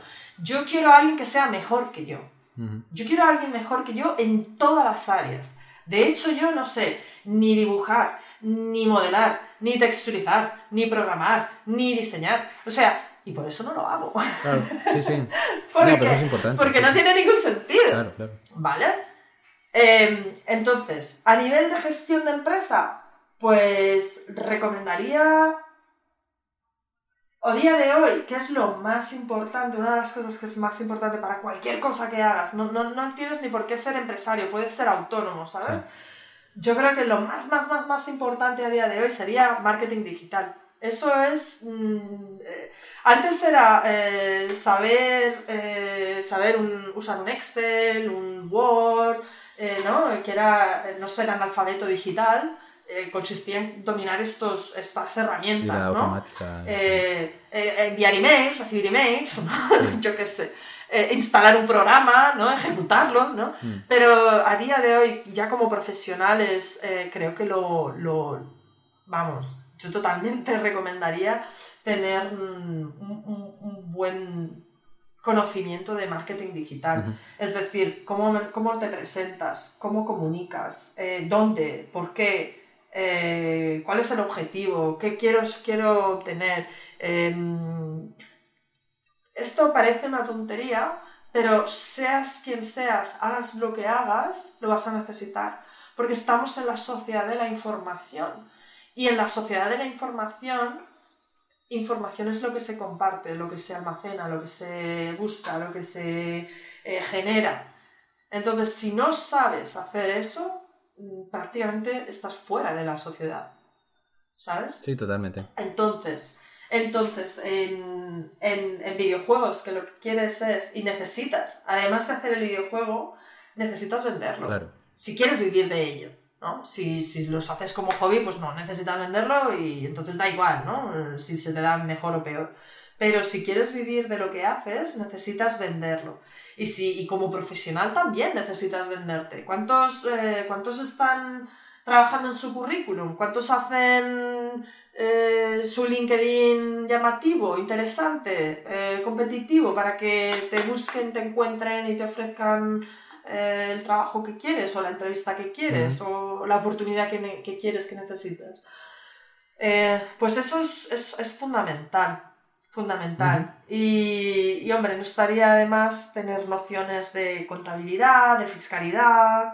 Eh, luego otra de las, de las cuestiones que es bastante peliaguda es el tema de gestión de recursos humanos. Ah, em, eh, fíjate, si te dedicas a hacer videojuegos, más vale que sepas algo de gestión de recursos humanos. Y que bueno, que lo sepas hacer en positivo, idealmente. Claro, porque vas a tener que, montar un equipo, ¿no? Que contratar gente, claro. Claro, exactamente. Entonces tener nociones de cuáles son las obligaciones, cuáles son las, los derechos, las necesidades, cómo detectarlos, cómo, cómo gestionarlo, cómo, cómo neutralizar eh, la toxicidad, cómo, cómo gestionar un conflicto, Mm, no es, no es tarea menor. No, no, no, sé si era esto lo que estabas buscando como respuesta, pero... No, pero todo, todos esos elementos que son necesarios cuando alguien tiene la, idea, eh, es, es oportuno para cualquiera que quiera montar un estudio, vamos. Mm. Al final hacer el videojuego es lo más Sí, casi es lo de menos, ¿no? sí, sí, es verdad. sí, de verdad que sí. Solo dicen lo dicen compañeros míos. Mm. Al final, hacer el videojuego es lo más sencillo. Sí, por último, te, quería preguntar uh, algo que tenía yo apuntado y que iba bastante en línea de, algo que mencionaba un, un, oyente que cuando te presentamos en Twitter, pues él escribió una serie de, mm. preguntas que volveremos a ellas luego más tarde a nivel de preguntas personales, pero hay una que yo creo que, que entra aquí muy bien, que él preguntaba, la tenía yo apuntada, que era ¿qué mínimo, vosotros que sois también publisher, qué mínimo tiene que tener un juego indie que busque publisher para no ser descartado? Es que esta pregunta, el mínimo que tiene que tener un juego para no ser descartado, el mínimo. Sí, igual, igual la podríamos invertir y es más fácil, ¿no? Decir, en plan, ¿qué cosas son un descarte directo? Por así decirlo. O sea, si ves esto, oh, bien, entonces esto no. Los no-goes, ¿no? Que se suele decir. Vale, mira, para nosotros es cuando vemos algo genérico. Mm. Si vemos algo genérico, algo, algo mm, no cuidado, no excelente, em, no sé, que se ha hecho mil veces, em, sobre todo eso, yo te diría, nosotros buscamos cosas que sean, eh, que tengan una impronta in- mm, alta de creatividad, ¿vale? Pero eso no significa que tengan que ser muy raros. No, eso no es lo que yo estoy hablando. Sí. Eh, significa que están hechos eh, con un grado de personalidad importante a nivel, o sea, están bien hechos, el planteamiento es correcto, la ejecución es correcta y que además destacan por algo. Destacan porque la jugabilidad es especial, pero no es difícil. O sea, lo que quiere decir es que está bien pensada, está bien ejecutada, está bien hecho y no es lo de siempre. ¿sí? Calidad técnica, artística, nosotros buscamos eso. Eh, y así, sin, sin, em, sin condicionantes o mm, de la pregunta, el mínimo, yo diría que sí, es que al final es eso. El mínimo ha de ser mm, que tenga, que tenga. Claro, nosotros también nos planteamos proyectos que puedan ser comerciales, ¿sí? Porque vemos juegos que a veces que son pues, muy bonitos, son muy chulos, pero comercialmente pues no, no tienen salida, pues porque yo qué sé, lo han hecho con un aspecto ratio que no, que no, ¿sabes? Y es como, pues yo ahora mismo no, no me voy a meter en esa, en esa batalla em, de lucha, de... Uf, para... No, no puedo. No puedo, no puedo. No, es que nos llegó uno que, que era para móvil, pero era un aspect ratio de 4x4, o sea, era un cuadrado. Ah, Es como, madre mía, ¿en qué móvil meto yo esto a día de hoy? O sea, claro, ellos lo habían hecho simulando una Game Boy y digo, ya, ya, pero... no, no, no, no, no, no puedo. Yo no, no me veo, claro, yo tengo que tengo que tener en cuenta lo que a mí me cuesta meterme en cualquier proyecto, cuánto tengo que poner, cuánto tengo que invertir para hacer un proyecto viable eh, y entonces qué expectativa de retorno o de aceptación en el mercado va a tener ese, ese proyecto. No puedo publicar todo lo que me guste, Claro, está tengo claro, que sí, publicar sí. lo que tiene lo que tiene Porque sentido. tiene salida comercial también. Claro, lo, o lo que, lo que va a poder, eh, lo que puede, o, o lo que yo creo que puede funcionar Sí. en el mercado a día de hoy. Vale. Bueno, antes de nada, mm, que ha estado muy mal por mi parte, no he mencionado a, a la persona que, al oyente que, que hizo esta pregunta, que encima Ah. que no le doy nada de crédito, que es comando gdev, Miquel, arroba comando Ah. gdev, que gracias. Luego volveremos porque tienen varias preguntas que son interesantes Sí. y volveremos más tarde, pero Muchas preguntas muy buenas, Sí, sí, ya se lo dije. Digo, yo pensaba que trabajaba con vosotros, porque digo, No, no, madre no. mía. no, no, no, no tenemos ni idea de quién es, pero gracias. sí, muchas G. gracias. Sí, sí. Ese, ese lo tenéis que fichar, Sí, ¿eh? sí, sí. Sí, totalmente. Vale, nosotros normalmente hacemos una sección de industria, pero creo que bueno, que de, de una manera así muy orgánica y muy natural la hemos cubierto ya. Y, y lo mismo diría con la sección de anécdotas, ¿no? Porque ya has contado algunas. Así que creo que si os parece bien, directamente podemos pasar a, a comentar noticias. Eh, yo tengo una apuntada, que es, eh, que es de esta semana además, que es que la distribuidora americana 2K ha comprado el estudio Elite 3D, que es una empresa afincada en Valencia, que bueno, básicamente produce arte 2D y 3D de, alta calidad, además, y que ha contribuido al, al- desarrollo de algunas de las entregas de sagas de éxito, como por ejemplo Call of Duty o Monster Hunter. Y te quería preguntar a ti, Eva, como CEO de Abilite, eh, ¿qué opinas en general de este tipo de venta o absorción de estudios grandes, eh, o, o de estudios pequeños, perdón, por parte de empresas más grandes?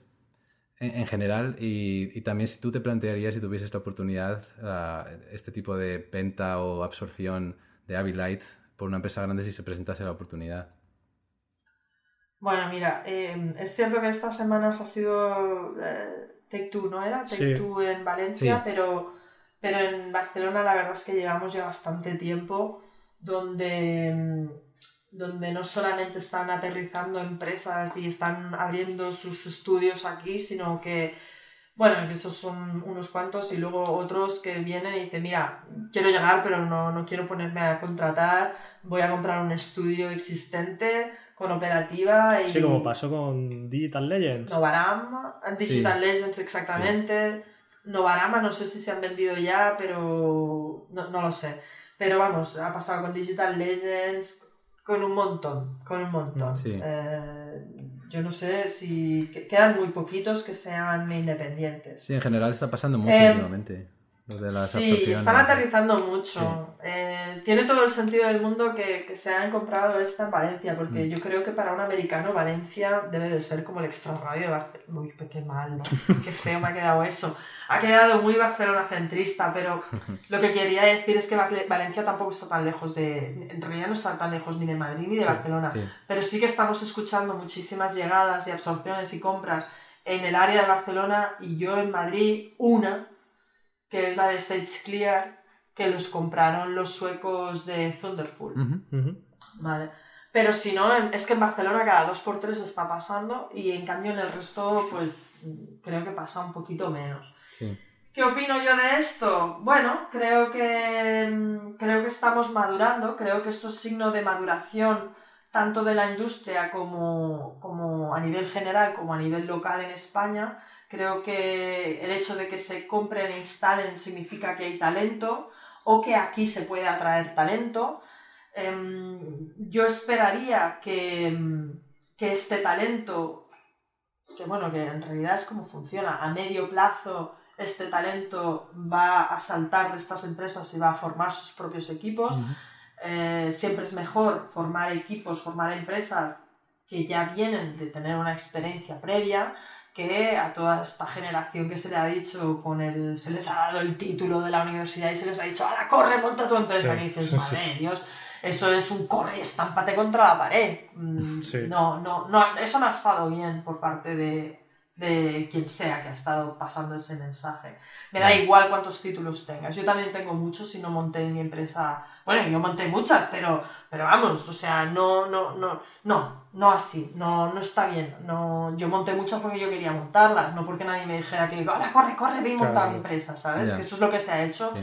En videojuegos se ha hecho muchísimo, pero muchísimo. Eh, muy feo. Eh, yo siempre que me han preguntado he dicho, primero obtén eh, experiencia trabajando en empresa de tercero. Aprende cómo lo hacen, aprende cómo lo hacen bien y cómo lo hacen mal, porque esa es otra. Cuando montamos nuestra empresa siempre es, vamos a reinventar la industria, vamos, bueno, la industria o, o el mundo de la empresa, ¿no? Sí. Eh, Avilay también se montó con unas grandes ilusiones por hacer las cosas distintas y bueno, en algunas cosas ha salido bien, en, en- vamos, en muchísimas cosas que intentó el primer CEO de Avilay, pues no le salieron bien, porque es muy jodido. O Claro, sea, claro, la, sí, sí. la gestión de recursos humanos es muy jodido, es muy complicado. Sí. Es muy difícil, es muy difícil. Y realmente en España no hay, eh, no hay cultura empresarial de, de- de ningún tipo, por ningún lado, ¿eh? Mm. Ni por ningún lado. Em, entonces, que, que lleguen empresas con capital... Bueno, a ver, em, hay, hay varios escenarios. Está el escenario en que todo lo que están mm, recogiendo aquí se lo van a llevar a sus paraísos fiscales, ¿vale? Porque la mayor parte de estas empresas tienen sus sedes, si no en paraísos fiscales, en prácticamente, ¿vale? Mm. Em, entonces, pues no está quedando eh, lo que sea, está quedando los sueldos que, de la gente que estén contratando aquí. Otra cosa, así en corto, mm, no le acabo yo de ver, ¿vale? Sí. Em, se queda más, mm, más dinero de las empresas que somos de aquí, que no tenemos, que no nos vamos a paraísos fiscales, que de estas grandes empresas que contratarán a 100, pero eso es todo lo que vas a ver, los sueldos de esos 100. Ya. ¿Sabes lo que quiero decir? Porque sus beneficios se van, no se quedan. Ah, ya te digo, a medio plazo, idealmente, esta gente pues acabarán montando algo. Em, ya veremos. Em, otro de los efectos que está teniendo en corto es que em, estas empresas que vienen, los seniors o los mid ¿no? Los mid-level están en las empresas que ya existen, entonces lo que están haciendo es buitrear a los equipos que ya existen. Eh, entonces, claro, empresas como la nuestra pues nos lo ponen muy difícil, porque no es lo mismo mm, gastarte el dinero de otro que gastarte el tuyo propio, ¿sabes? O vivir de lo que vendes. Sí, sí, claro, claro. Es muy diferente, ¿no? Cuando estás quemando y además te da igual, porque tú has venido aquí a pasarlo. Eh, que eso es lo que está, yo creo que hay mucha especulación, estamos en un momento muy, muy especulativo. es, bueno, no sé, eh, hay muchas cosas, ¿no? Están que si los NFTs, que si, que si el, la cripto, que si... Sí, es verdad que ha empezado eso eh, Que en, en videojuegos todo va bien, eh, es ganar, ganar, ganar. Hombre, no, que, que se han pegado unas hostias cojonudas siempre mucha gente. que te vaya bien y que sobrevivas es una excepción, no es una regla tradicionalmente. Entonces bueno, yo lo estoy mirando con, un poco de. O sea, pues eso, de alegría aprensiva, es que no sé cómo llamarlo, porque sí, está muy bien que haya muchas empresas, está muy bien que los trabajadores y la gente que forma la industria tengan sitios donde ir y mejorar y aprender y progresar. También me preocupa eh, la presión que eso está metiendo a nivel local porque mm. vienen jugando con salarios que están no son a nivel local, están fuera, están a nivel americano, por ejemplo, los que vienen de América. Em, bueno, mm, no sé, eh, es aquello de, está muy bien por una parte, está un rebulinche por otra. Yo siempre digo, a mí, mm, yo si fuera gobernador o gobernante, lo que pediría a las empresas que vienen a establecerse es que contraten a que, abran plazas de, becarios, o sea, de prácticas, de cualquier tipo y de muchos tipos, o sea, lo haría prácticamente obligatorio, porque si no somos los cuatro que estamos aquí involucrados con la comunidad, los que tenemos las plazas, formamos a la gente y luego se van a, a estas empresas más grandes, ¿no? Y eso pues no mola, no mola porque, porque nosotros realmente no tenemos el capital para, para hacer eso, ¿sabes? No se puede competir con eso, sí, sí. Bueno, creo que habría que, pedir un poco más de responsabilidad a estas empresas, ya que es lo que en corto van a dejar, ¿sabes? Mm. Van a, pueden dejar el, know-how de, estos, eh, de la gente que quiere meterse en la industria, van a dejar esas nóminas, pues, pues coño, mm, ¿sabes? Hacer que, haya ese compromiso por ese lado. Y respecto a si Abilite se vendería, pues depende de cómo sea la oferta, depende de si eh, permite que Abilite pueda hacer lo que tiene que hacer. Mm, nosotros tenemos una misión, nos hemos fijado unos objetivos y vamos a hacer todo lo que esté en nuestra mano por cumplirlos. Eh, si, si, juntándonos con otros jugadores eh, o actores de la industria nos permite acercarnos a esos objetivos, pues ¿por qué no? No estamos ahora negociando nada, ni estamos en, en nada ¿eh? de eso, o sea, ni tengo ninguna oferta ahora mismo, ni estoy trabajando en ninguna oferta. Mm. Pero vamos, si llegara el caso, pues, pues se tendría que valorar si tiene sentido para, cumplir los objetivos que tiene fijados Abilite como equipo y como empresa. Vale, o sea que tu criterio principalmente sería eh, si esto os acerca a la misión o os aleja de ello, ¿no? básicamente. Claro, totalmente. o sea, si, si, si, Es que claro, no es lo mismo que, tener, que den dinero para especular, ¿vale? Porque vas a pegar un pelotazo, porque yo qué sé, por lo que sea por especular, como hay tantos fondos de inversión que se dedican a eso, que eh, para unir fuerzas con otro, otros jugadores. Por ejemplo, la venta de Stage Clear, que no es, no es aquello, no son cifras multimillonarias como lo que pueden ser pues, Social Point o King o todas estas, pues creo que, es una, que, creo que es una venta pues coherente con una propuesta de continuidad porque, pues, eh, no sé, pues cómo funciona Thunderful y cómo, qué es, cuál, es el planteamiento que han dicho que van a tener, que eso luego ya sabrán ellos si va a ser así o no, ¿verdad?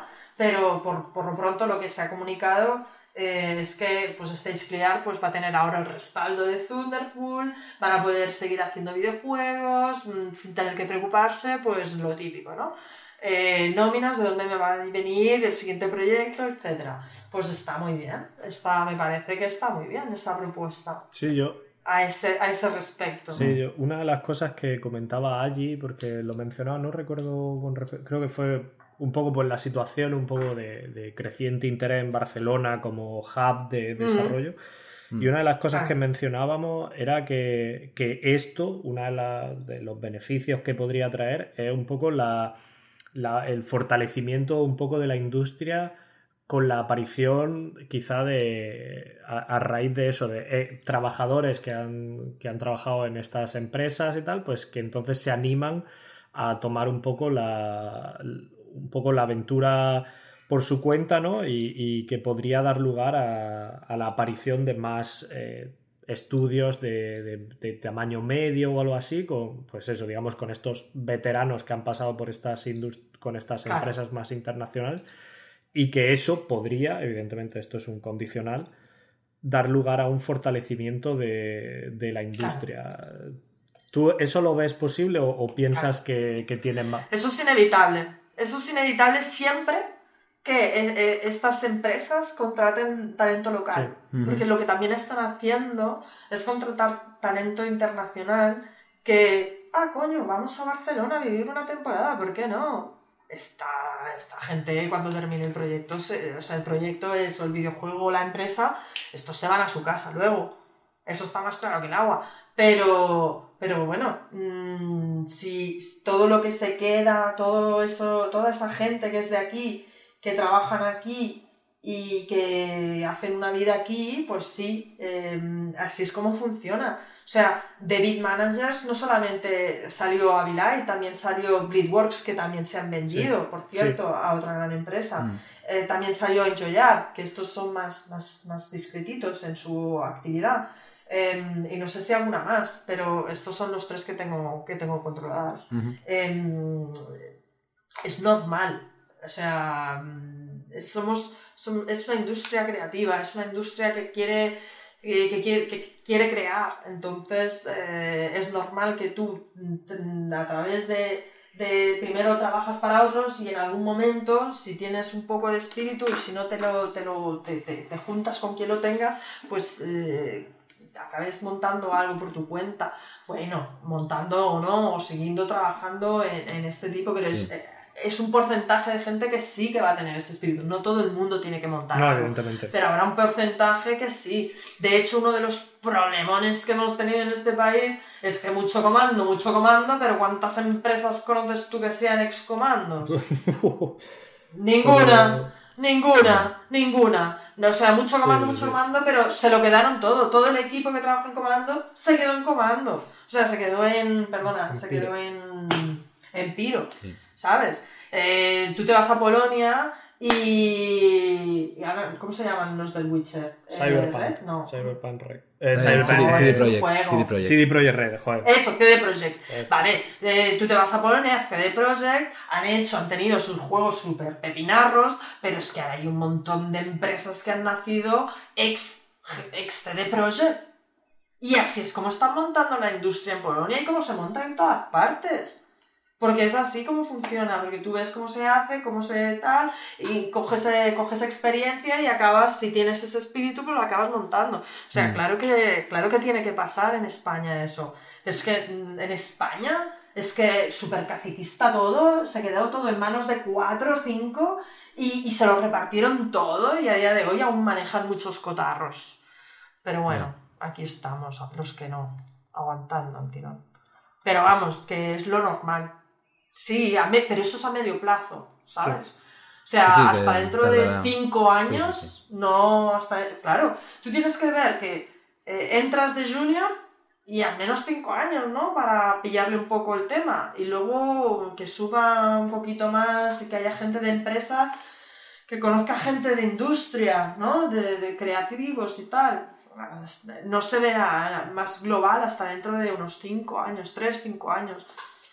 Antes es un poco arriesgado, creo yo. Pero bueno, habrá que ver cómo va, porque Si esto realmente es un movimiento especulativo, pues ya sabemos cómo son los movimientos especulativos. El capital como viene se va. no, no, quiero induir la moral de nadie, pero... No, pues sí, eh, pero, pero sí, como has dicho... Pero lo hemos visto con, con cosas como el sol y como el ladrillo, ¿no? Que parecía que no se iba a acabar nunca. Y mira, Ya. sí, se la pegó bien. Sí, como has dicho, el, el tiempo lo dirá, ¿no? Es, Claro, es cuestión de, claro. de ir viendo, está claro. Mm, Sí, a ver, toca madera y que todo vaya para más, ¿eh? Pero vamos. Pues sí, tocamos madera, desde luego. Vale, si os parece bien, pasamos a la, a la última sección, que es la de preguntas y respuestas. Así que ahora sí, Litos. Hoy tenemos un Ahora ya lo, montón. lo formalizamos. Eh, Miquel, eh, esta sección va, va por ti hoy. Porque tenemos un Por ti. montón. Como, como he mencionado antes, eh, Miquel, comando GDev, nos ha mandado varias preguntas para, Ah, para, vale. para ti, eh, Eva. Y voy a ir diciéndolas una por una. No sé si decirlas todas de una vez o, o una por una. No, hombre, no. Venga, una por, no, una, por una. Todas a la vez, ¿no? Que no Bueno, nos vamos a Las dos acordar. primeras casi se, sí que Además, se con pueden esta enlazar, memoria ¿no? que tengo. Sí, las dos primeras se pueden enlazar. Se pueden enlazar. O sea, la primera sería Ah, ¿Has podido crear el juego de tus sueños? Y, y la dos es, en caso de no haberlo creado, ¿cuál sería la razón? ¿No tendría mucha salida comercial? O... Yo creo que mm, el juego de tus sueños es algo que mm, siempre tiene que estar unos pasos por delante. Es decir, es como, co- es como lo de las fantasías, ¿no? Sí. El día que, que- que cumples tu fantasía deja de ser tu Exactamente, fantasía. Eso es verdad. Pues el juego de tus sueños es lo mismo. Mm, si has hecho el juego de tus sueños, ¿para qué sigues haciendo? Sí, ya... ¿Qué te ¿sabes? queda? Claro, entonces yo creo que, aparte de que, mm, otra vez, como es creativo, eh, tú podrías estar desarrollando un juego toda tu vida si quisieras. ¿Vale? Que al final a veces se, sa- se saca por, por aburrimiento, más que, más que por, por considerar que está terminado. Ya. Terminado, terminado, un- una obra es, es- es complicado. Es, eh, yo creo que siempre podrías estar iterando, iterando, iterando, ¿no? Por eso es tan importante la función del productor a nivel de cortar, cortar, cortar. Esto sí, esto no. Vamos a cortar, hay que lanzar, hay que, ¿sabes? Tiene que haber alguien que tenga la visión de, vamos a... El objetivo aquí es terminar para, para sacar. Se termina cuando yo lo digo, si tú no lo ves, ¿no? Porque, porque no, porque el artista o el proceso creativo es de, de iterar, iterar, iterar, y como está tan unido a, a la propia experiencia personal, la persona no es inmutable, de hecho, la persona va cambiando, por lo tanto, cada vez que te enfrentas a la- al momento creativo, tu percepción es distinta. Luego, es imposible, vamos, yo considero que es imposible eh, dar algo por, por, por perfecto y, y, desde luego realizado eh, la Sí, fantasía. estaba esa frase que decía que los juegos no se terminan, se abandonan. Correcto. Sí, las obras de arte Totalmente de acuerdo. eh. Se dice Sí, que, correcto. que- que el Sí, artista sí, nunca lo da por terminado. Sí. Mm. Si fuera por Sí. nosotros sería como, no, pero otra cosita más. y otra Siempre más". queremos meterle más cosas. O Siempre, sí, sí, siempre. sí. Es que siempre puedes estar haciendo cosas. Porque, por lo que te digo, porque tu perspectiva va cambiando, porque lo que sabes hoy es menos de lo que sabrás mañana. Por lo tanto, puedes enfrentarte a esa situación otra vez totalmente de nuevo. Es como la historia del, del el- ¿cómo se llama? El Moon, Harvest Sí. Moon, que se pasó toda una vida desarrollando sí, el juego. Bueno, pero es que en realidad ese tío no estuvo toda la vida haciendo un juego. Ese tío hizo tres juegos, ¿vale? Lo que pasa es que solo lanzó el último que hizo. Claro. Ya está. O sea, es que no, no hizo un juego, hizo tres o cuatro. Lo, se lo rehizo de cero varias veces. Mm. Entonces, mm, no. Claro que cada vez le salía mejor, y que- porque cada vez salía más. Claro, porque también llevaba cinco años ya de- desarrollando. Solo un juego, pero Sí. bueno. ¿Sabes? Mm, Eso es así. Pues sí. Sí, sí. A ver, paso a la siguiente pregunta, Next. que sería Next, la sí. número 3, que es, ¿qué o- eh, bueno, eh, Miquel se dirige a ti todo el rato de usted. Ya, ya, me, me he dado cuenta, lo he visto yo también en Twitter y digo, uy, qué raro me suena eso. ¿Qué opina del, Pero qué, bueno. qué opina del trabajo remoto en este sector? Bueno, pues que mm, para mí. Venga, esta te la voy a hacer larga para, para que sea diferente al resto. Eh, mira, yo en el año 2019, en marzo, tuve a mi hija, ¿vale? Sí. Eh, para lo cual eh, tuvimos que adaptar todas las estructuras e infraestructuras de, de Abilite para que yo pudiera seguir trabajando. ¿vale? Sí. Eh, en remoto, porque claro, mm, pues es que no, no hay de otra. Y yo no he tenido una hija para dársela a cualquiera, no, yo tengo una hija para encargarme de mi hija. Mm. Ujú. También te digo una cosa, yo di, eh, di a luz el sábado y el domingo me traían el ordenador para poder hacer unos pagos. Sí, de- Eh, no, el domingo no, el, el lunes, porque se retrasó unos test o no sé qué, no- me tuve que quedar 24 horas más y me tuvieron que llevar el ordenador para poder hacer pagos. ¿Qué te quiero decir con esto? Que yo no dejaba de trabajar eh, ni un solo día, independientemente de, pues eso, de, de estar de baja por maternidad. Em, entonces, eh, cuando llegó la pandemia, eh, Abilite ya tenía estructuras montadas para poder hacer, hacer teletrabajo, Sí. ¿vale? Porque yo ya estaba teletrabajando. claro. Sí. Abilite tradicionalmente había sido siempre todo el mundo en la misma oficina, todo el mundo junto, todo el mundo trabajando. De hecho, el mes de febrero se rechazó una candidatura de un programador porque eh, era de Madrid y mm, no, no podía trasladarse a Barcelona o, Sí. no- no- o lo que fuera, ¿vale? Y cuento esta anécdota porque a día de hoy sí es parte del equipo de. Claro. Lo que pasa que no como programador, sino como productor ayudante de producción, perdón. Em, entonces, ¿qué pasa? Que cuando llega marzo, em, nosotros habíamos estado, teníamos a, mm, al director creativo y a uno de los programadores en Estados Unidos trabajando en un proyecto con, bueno, con, con una empresa muy importante allí y tal. Y mm, bueno, desde fuera se veía muy claramente que esto de la pandemia no iba a ser mm, ninguna broma. El caso es que, porque además tú, si, te, si os fijáis un poco, Facebook empezó, era una de las primeras empresas que empezó a irse de, de todas partes, ¿vale? A no, pagar, a no presentarse a los eventos, etcétera. O sea, y eso ya cuando lo ves dices, hostia. eh, Sí, sí, ya se empezó a ver que era- todas partes Sí. y lo saben todo porque están ahí físicamente, ¿no? Eh, Total, que nosotros a finales de febrero o la primera semana de marzo ya decretamos que todo el mundo para casa y a la semana siguiente o al cabo de tres o cuatro días es cuando dijeron "Mm, pandemia, todo el mundo para casa. Pero nosotros, porque yo ya había dado, yo había hecho, tenía la niña y este, había, estaban teletrabajando, Abilite pues se adaptó pues muy rápidamente, en cuestión, en muy poquito tiempo, eh, todo el mundo em, estaba trabajando en casa, Sí. porque desde que lo decretamos hasta que realmente no quedó nadie en la oficina, pues igual pasaron dos o tres días o cuatro, Sí, ¿no? Sí. Em, y la verdad es que para nosotros ha sido una bendición. A mí me costaba mucho, nadie me creía, nadie me seguía el rollo de que se podía teletrabajar eh, y, y ha sido una bendición. Hemos pasado, hemos doblado la plantilla, eh, no estamos atados a que la gente tenga que venir físicamente a Barcelona, lo que supone eso de, de desarraigo y de, no sé, gente que le gusta estar cerca de su familia, ¿no? Y, o que viven en otro continente o otro país. Ahora actualmente tenemos gente de Madrid, de Valencia, eh, de Gerona, de Ciudad Real, em, de otro pueblo de eh, Valencia, pero que no me acuerdo cómo se llama. Em, tenemos gente en Filipinas, teníamos gente en Argentina, en Ucrania, o sea, en las Canarias, o sea, estamos por todas partes. Y esto antes era, pff, o sea, te los tenías que traer a Barcelona y la gente cuando tiene que venirse a Barcelona es, uy, pero qué caro es Barcelona. Y es como, uff, Dios mío, encima eso. Claro. Nada, una salvación. Estamos súper bien, súper a gusto eh, y de hecho nos hemos quedado con el remoto. De momento, remoto. Sí que estamos adaptando, tenemos oficinas. Sí. Hay una persona que no le gustó lo del remoto y solo hizo remoto a las dos semanas de estricto confinamiento. Eh, pero tenemos oficina, también nos sirve de base logística.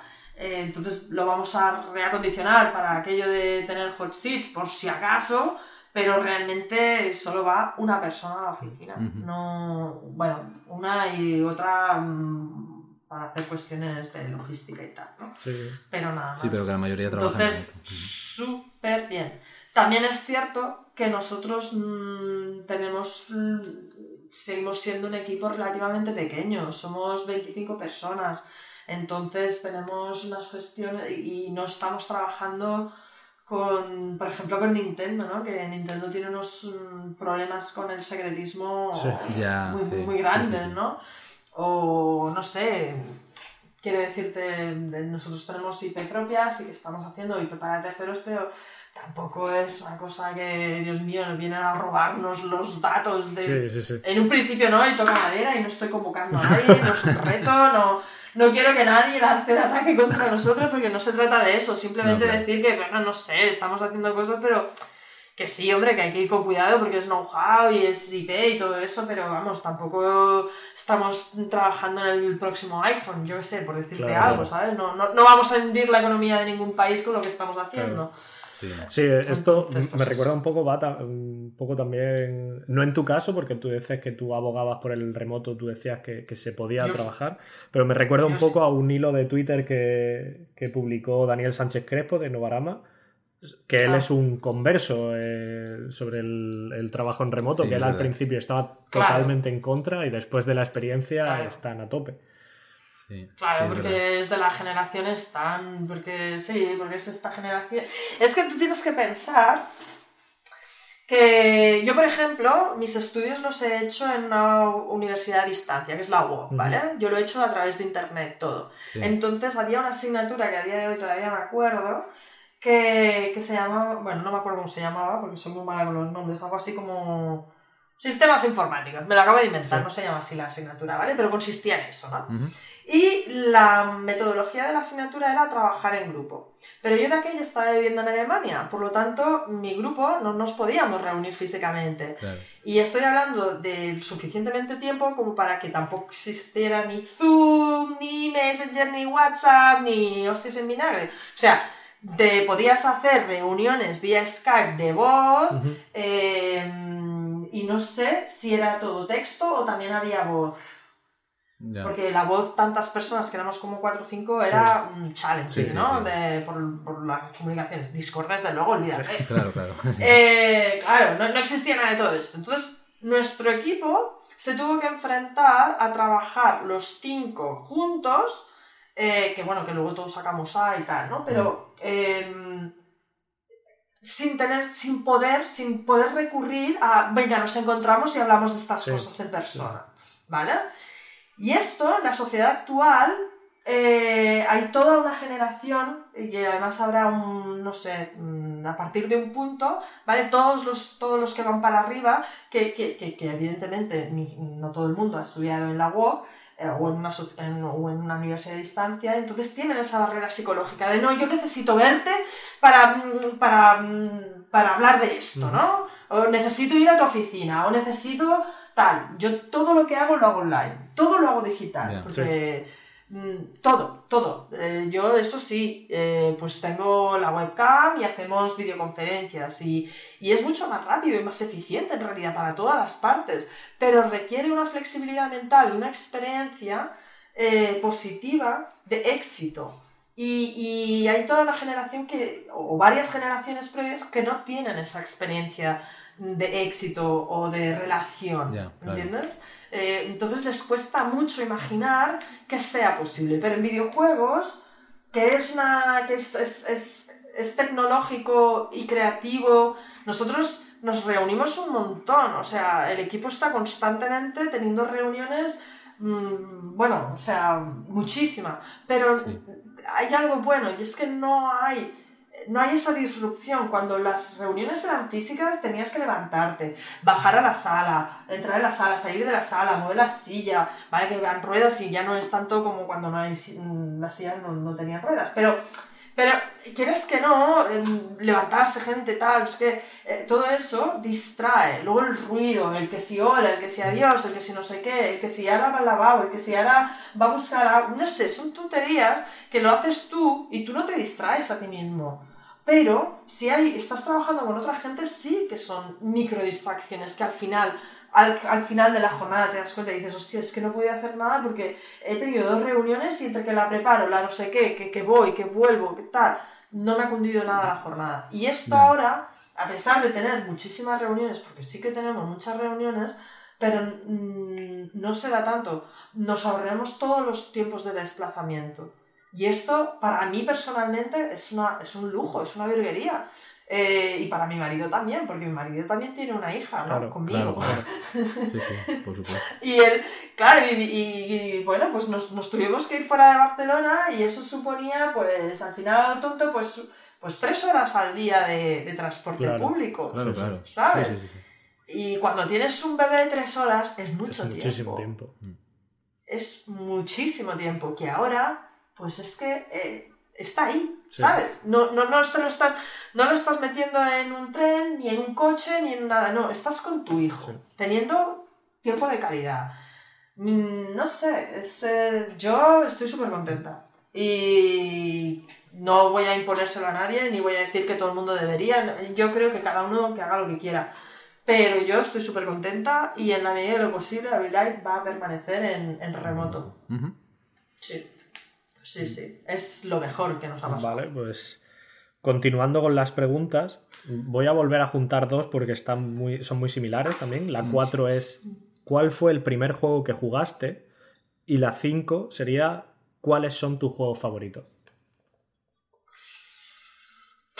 Mira, eh, el primer juego que jugué lo estuve pensando, pero es que no soy capaz de decirte un juego porque no me acuerdo. Yo era muy pequeña. Sí. A mí me pasa lo mismo, ¿eh? eh, Sí, me tengo que poner a pensar. Es Sí, que, igual es verdad. claro, es como, es como decir, pero es, es como si se lo preguntan a mi hija. Ella no se va a acordar. Tendré yo que decirle, mira, tu primer juguete fue este trapito, Sí. ¿no? Pero ella qué va a saber.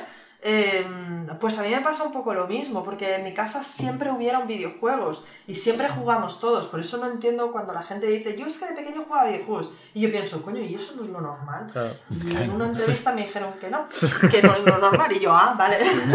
pues, pues craso error el mío. Eh, pero es que eh, desde la Atari a, al Spectrum, a la NES, las NES, eh, eh, no sé, es que en realidad las teníamos las, las, las mm, ¿cómo se llaman? Todas las consolas estas, la- las Game Watch, Sí, eh, incluso otras que aquí no se comercializaron, porque ¿qué pasa? Yo- nosotros tuvimos la suerte, o yo tuve la suerte, digo nosotros porque tengo dos hermanos, ¿vale? Sí. Pero en mi caso, que me acabo dedicando a esto, pues es mi suerte. eh, mi padre eh, viajaba mucho y mi, mi padre también se ha dedicado, eh, se dedicó a- al arte. Entonces, em, él, el tema del inglés y la informática y los videojuegos, pues es algo que siempre detectó como, como, como algo muy importante Ujú. y muy interesante. Entonces él nos traía consolas, máquinas, juegos de todas Mm. partes, de Estados Unidos, de Japón, de, de donde fuera, de, de Alemania, de donde fuera que fuese, bueno. pues eso que nos traía, sí. Y además mi padre, que es coleccionista, pues, pues es que pff, juegos de Spectrum, o sea, mi padre tenía cajones y cajones y cajones y cajones llenos con el Spectrum. Wow. Entonces, sí, entonces yo a nivel de anecdótico no fue el primer juego al que jugué, pero sí me acuerdo de ir al corte inglés con mi padre y con mi hermano y mi padre decirme, ¿qué juego quieres? ¿No? Y él comprarnos a mí y a mi hermano uno, un juego cada uno. Y yo me compré, o yo quise que comprara el Kaboom, que es un juego de Spectrum que no es nada del otro mundo, pero a mí pues es el que es el que yo escogí y mi hermano no sé qué escogió, no me acuerdo. Pero, pero no fue el primero que Sí, jugué. sí. Es que no sabría, no sabría decirte no, creo que es una pregunta juego. difícil. eh, Sí. Para mí sí, porque claro, todas las consolas y los videojuegos y tal empezaron en los 80 y yo nací en el 77, por lo tanto eh, estamos hablando de que yo tenía 3 años, 4 años. Claro. ¿sabes? Ent- de- de las consolas en casa, que luego eh, ta- efectivamente también íbamos a jugar a, a los a los arcades recreativos, y sí, sí.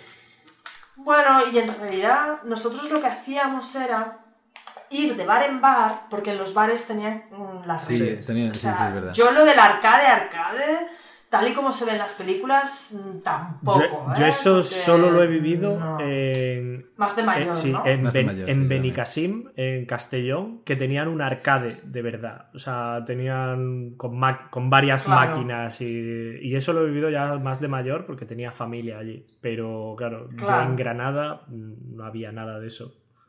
Sí, pero es verdad, la, Claro, la nosotros lo que- en el bar, claro. es- sí, Sí. sí, eso era mítico. Claro, entonces nosotros lo que hacíamos era, pues habían varios, entonces el recuerdo que tengo ahora es en Menorca, ¿no? Eh, en, la organización por la que estábamos, pues igual había tres o cuatro bares y restaurantes y entonces todos, cada uno tenía su Sí. máquina. Mm. Y en cada máquina pues había un juego, gracias a Dios, bueno, también supongo que íbamos buscando los que fueran diferentes, ¿no? Eh, y entonces, pues, pues cada, cada restaurante, cada bar tenía su máquina, entonces eso sí, pues tener dinero para poder ir a echar la partida. Mm. Pero eso es lo que hacíamos. Ir a arcade realmente no. No. Eso no lo. No, no tengo ahora mismo un recuerdo de eso. Lo veo como algo más. más de película, más que, que experiencia personal. Y, de- y así de, de juego de arcade me acuerdo del de los Juegos Olímpicos y me acuerdo porque veía jugar a unos chicos que eran muy buenos y a mí me resultaba muy, muy, muy difícil ese juego. Sobre todo cuando llegaban a lo de levantar la pesa, que había que estar ahí. Y yo era incapaz, o sea, no, imagínate. Entonces, pero los, chicos estos, pues que tendrían, yo qué sé, 10 o 12 años tendrían. Sí. Pues eran pues, los reyes del mambo. ¿Y sobre, ¿Y sobre tus juegos favoritos? Mi juego favorito. No sabría decir. La verdad. A ver, juego favorito mm, que yo juegue, que, yo diga, oh, mi juego favorito para jugar yo. Eh, me gustó mucho cuando me lo enseñó Alberto, mi com- compañero Alberto González Macalvi. eh, me lo enseñó, me gustó muchísimo, muchísimo, muchísimo el Picross, Oh, por ejemplo. Sí, me sí, lo sí. disfruté un montón y me lo compré en- para la DS.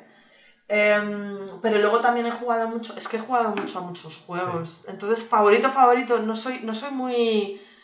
¿Que se dice mitoma? No, se dice fanática de esto. No, no tengo, realmente no, no... Pero es como si me preguntas cuál es tu libro Sí, favorito. o- pues o es que tampoco tengo libro O favorito. tu canción favorita. Sí, es siempre difícil ese tipo de Pues preguntas. no, porque es que es un poco reduccionista, ¿sabes? O sea, hay muchas canciones que me gustan un montón Mm. y también hay muchos estilos de música que me gustan un montón. Depende del estado de ánimo, quiero una cosa o quiero otra y me pasa con todo lo que es expresión cultural, de artística y de entretenimiento en realidad, porque hay veces que quiero ver series de estas de asesinos y muerte y destrucción, ¿no? y otras veces que, que quiero que la cosa más, no sé, risas y Más- tonto Más chile, y, ¿no? ¿sabes? Sí. Claro, o histórico, yo qué sé, depende, de- pues eso, depende del estado. Total, que no, que no, no tengo favorito. Vale, y llegando un poco a la última pregunta que nos quedaba de, de Miquel, que no, no Sí. puede decir que no la hemos hecho todas, era ¿qué es lo que más le gusta de su trabajo y quizás por su cargo no pueda estar tan encima? Y, y aclara, Vale. aclara, me refería a un punto donde el desarrollo desde la idea, a un punto durante el Sí. desarrollo desde la idea hasta la venta. Sí, vamos, que se estaba refiriendo no en general, sino en el proceso de desarrollo y creación de un videojuego que me gustaría poder estar más implicada, pero porque soy la CEO, me entiendo yo, Sí, eh, no, puedo, no puedo dedicarle tanta Exactamente. atención. eso entiendo yo también. Y, y, y, y esta también la pensé. y la verdad es que em, yo creo que en la fase de concept, esa, esa es la que más me gustaría formar parte más activa Sí, de- del brainstorming y la conceptualización y, y, mm, esa, esa sería la parte, porque en la fase de concept todo funciona, todo va bien, todo es fantástico, Sí. todo, todo, todo se puede hacer, todo, todo, todo existe en la fase de conceptualización. Em, luego viene el día a día, que son las otras fases, y ya pues vienen los problemas. claro. Pero la, frase, la, la fase de concept es, eh, es muy chula, es muy chula porque todo es posible. Y me gustaría poder participar más, pero realmente no, no puedo. Tengo que delegarlo, pues eso, ¿no? Para eso está el director creativo, el concept artist, la artista, el productor, eh, ta, to- todo el equipo que se monta alrededor de la conceptualización de, conceptualización de un proyecto. Ujú. Diseñador, que se me olvida, sí. Eh, diseñador, ¿no? Eh, mejor delegar en gente que es mejor que yo para hacer estas cosas, claro. Mm. Básicamente, entonces, pues. Pues. Con eso hemos terminado con las preguntas de los oyentes y pues te damos paso un poco eh, a ti, Eva, después de, de este interrogatorio, eh, a que nos hagas tú una pregunta a nosotros. Mm, ¿Vosotros tenéis planes o veis en vuestro futuro volver a España y emprender o vivir y trabajar? O sea, no jubilarse, ¿eh? No vale jubilarse. no, porque entonces sería, eso sería ya muy alemán. Sí. Entonces no, es más... Totalmente, ¿no? Eso no cuenta. Eh, esto creo que, que lo hemos hablado ya alguna vez, que es, es un poco... eh, yo ahora mismo estoy muy, muy a gusto, aquí eh, específicamente en Frankfurt, pero evidentemente nunca descarto la idea. Por ahora eh, nosotros tenemos la facilidad dentro de nuestra empresa para hacer también home office y demás. Y, y bueno, lo puedo decir ya que es una cosa que yo he dicho mucho la temporada pasada, que, que me gustaría trabajar un tiempo desde mi ciudad, desde Granada y poder bajarme a tomar Ah. tapas. Y lo voy a poder hacer en enero, que Ujú. estoy aquí, estoy aquí tirando fuegos artificiales por eso. Sí. Eh, pero no sé si al, eh, en el largo plazo es una cosa que, bueno, está la posibilidad ahí, pero. Y si me lo planteo, evidentemente. Pero por ahora no, no he decidido nada, ni. Es un poco pues lo que hemos hablado, ¿no? De si sale orgánicamente, si, si de repente quiero dar el paso, pues, pues se hará. No es una cosa a la que me cierre en banda. Pero en este momento, ahora mismo, no, principalmente porque yo eh, me encuentro muy a gusto por aquí. Sí, yo en mi. ¿Dónde vives tú? Vivimos en Frankfurt. Frankfurt, los dos, sí. Frankfurt am Main. Sí. Sí, Vale. sí. Vale, ¿en- ¿en plena ciudad? Sí, Sí, Vale. Sí, yo un poquito más. no, que no es ninguna crítica, lo que pasa que en, en, en Alemania las ciudades son un poco huevo frito, que digo yo, ¿no? Que está el centro neurálgico y luego lo que es la ciudad en realidad se expande en sus urbanizaciones y tal. Sí, entonces- yo vivo un poquito es- más a las afueras, que porque a mí. Ajá. Además, yo estoy como más cerquita del campo y tal. y- Vale. Pero porque a mí me, me gusta lo verde y aquí en Alemania hay, hay, hay de sobra, hay para exportar. sí. Sí, yo, yo vivo más en la yema. Vale. Vale, claro. Y, y sí, yo, yo en mi caso, pues un poco igual. Eh, a día de hoy no, a corto plazo tampoco, me lo planteo. Pero quién sabe, ¿no? En un futuro. Yo también estoy en una situación similar a la tuya, Eva. También tengo una niña pequeña. Y, y nuestra idea ahora es por lo menos, eh, por lo menos mientras la niña está creciendo y todo eso, pues seguir aquí, porque así como mínimo pues se lleva el idioma y esas cosas, ¿no? Que, Entonces os quedaréis hasta que tenga seis años por lo menos, ¿no? Porque si no... por lo menos, sí. Y, y ya más adelante pues nos podemos plantear si, si hacemos alguna cosa diferente o nos vamos a otro sitio. Pero a corto plazo, de momento el plan es quedarnos. O sea, nunca se sabe, pero bueno, el plan es, es ese de momento. Sí. Hombre, estando bien y tal. A mí me gustó mucho, lo que pasa que, claro, yo cuando estuve ahí no... No, yo fui, cumplí mi misión y dije, no, yo me vengo, me vengo a salvar, a levantar mi país. sí, porque además me comí todas las crisis, o sea, Ya, ¡buah! sí. fue intenso, intenso, pero, pero bueno, muy bonito. A mí me gusta mucho Alemania, la verdad. Me gusta mucho Alemania y la comida alemana. Sí, Que hay gente que no, no sabe que la comida alemana está buenísima. sí, sí. sí. Eh, es, es una cosa, no es una. Yo siempre digo que no es una cultura culinaria súper extensa, como sí puede ser la española en general, donde cada provincia Sí, o la italiana. tiene la- su cosa distinta. Pero los alemanes tienen alguna cosita, no tienen, no es un gran despliegue de variación, pero, pero lo que tiene está rico. A mí me gusta. Sí, Bueno, hay mucha caza, hay mucho... Hombre, tienes que pensar que la mayor parte del país es interior. Sí, Entonces, hombre, mucho marisco no hay, claro, pero... mucha patata, si quieres pescado, mucho salmón. o- Mm. Bueno, de río, ¿no? sí, Mucho pez de río, pero poco de... poco- sí, pero también tienes marino. salmón de- del norte que, que evidentemente pues acaba llegando a todos lados, ¿no? Pero, Claro, pero sí, sí. No, no, yo, yo tengo algunas críticas para Alemania, evidentemente, pero porque todos los lados tienen sus cosas positivas y sus cosas negativas, pero, Claro, pero en por general supuesto. a mí me gusta. sí. Vale, creo que yo soy más fanática de la... Bueno, más fanática, sí, más... mm, mm, de la comida alemana que vosotros, ¿eh? Puede Por ser. ejemplo, puede el. Spetz, el Spätzle... Uh, Spätzle, eh, Spätzle, queso Spätzle es una cosa maravillosa. eh, y eso... Y a partir de ahí eh, se puede hacer muchas cosas, Sí, ¿eh? sí, sí, sí. No hay nada que envidiarle a los italianos, ¿eh? El, el Maultaschen también me, me gusta bastante. Sí, Bueno, Está muy bien. Vamos, que no, que no vais a. Vosotros no sois de los que vais a volver para salvar la patria. No creéis que haga falta ni nada de eso, ¿no? Por ahora tengo. Silencio incómodo. Por ahora tengo, por ahora tengo poco espíritu de, de salvado de la patria, creo yo. Sí, yo diría de- a corto plazo no, pero nunca se sabe, ¿no? Más adelante quizá. Ya, Nunca se sabe. sí. No, está bien, está bien. Está muy bien, se vive muy bien. A mí me gustó, me gustó, la verdad es que sí. Y la gente es muy amable. Sí, sí, sí. muy amable. Sobre todo si ven que te esfuerzas con el alemán, te entienden. Que dices, pero ¿cómo me pueden entender? Sí. No me entiendo ni yo. Sí, aquí ya llevamos unos años, con lo cual el alemán empieza a ser menos problemático. Bien.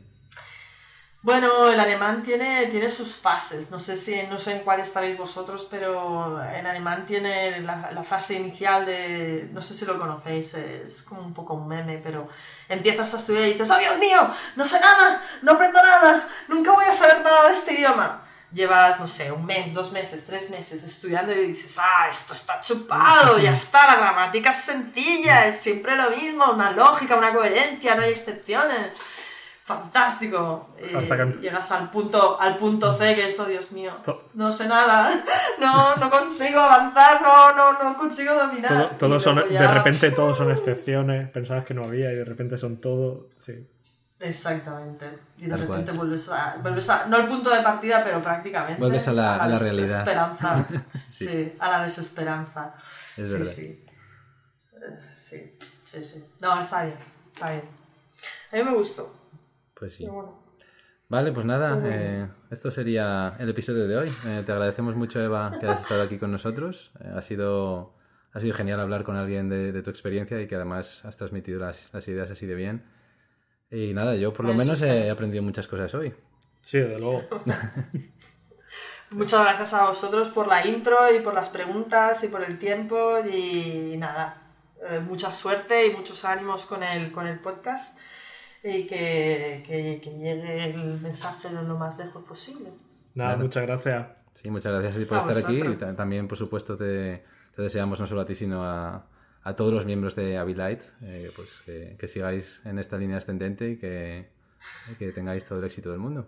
Claro que sí. Muchas gracias, eso esperamos. Así que nada, antes, de, Muchas gracias. antes de despedirnos, ¿nos recuerdas, Litos, las maneras de contactar con nosotros? Pues como siempre nos podéis encontrar en Twitter en Debugview Podcast, arroba debugviewpcast, eh, o a través de, de email debugviewpodcast arroba gmail.com o en los comentarios tanto de YouTube, iVoox y creo que ya está, porque el resto no te dejan poner comentarios, creo. Sí, to- todos los sitios donde os dejen poner comentarios. Los leeremos, leeremos, lo prometemos. los. Así que nada, muchas gracias Eva otra vez y nada, nos escuchamos en el próximo episodio. Hasta luego. Adiós. Adiós.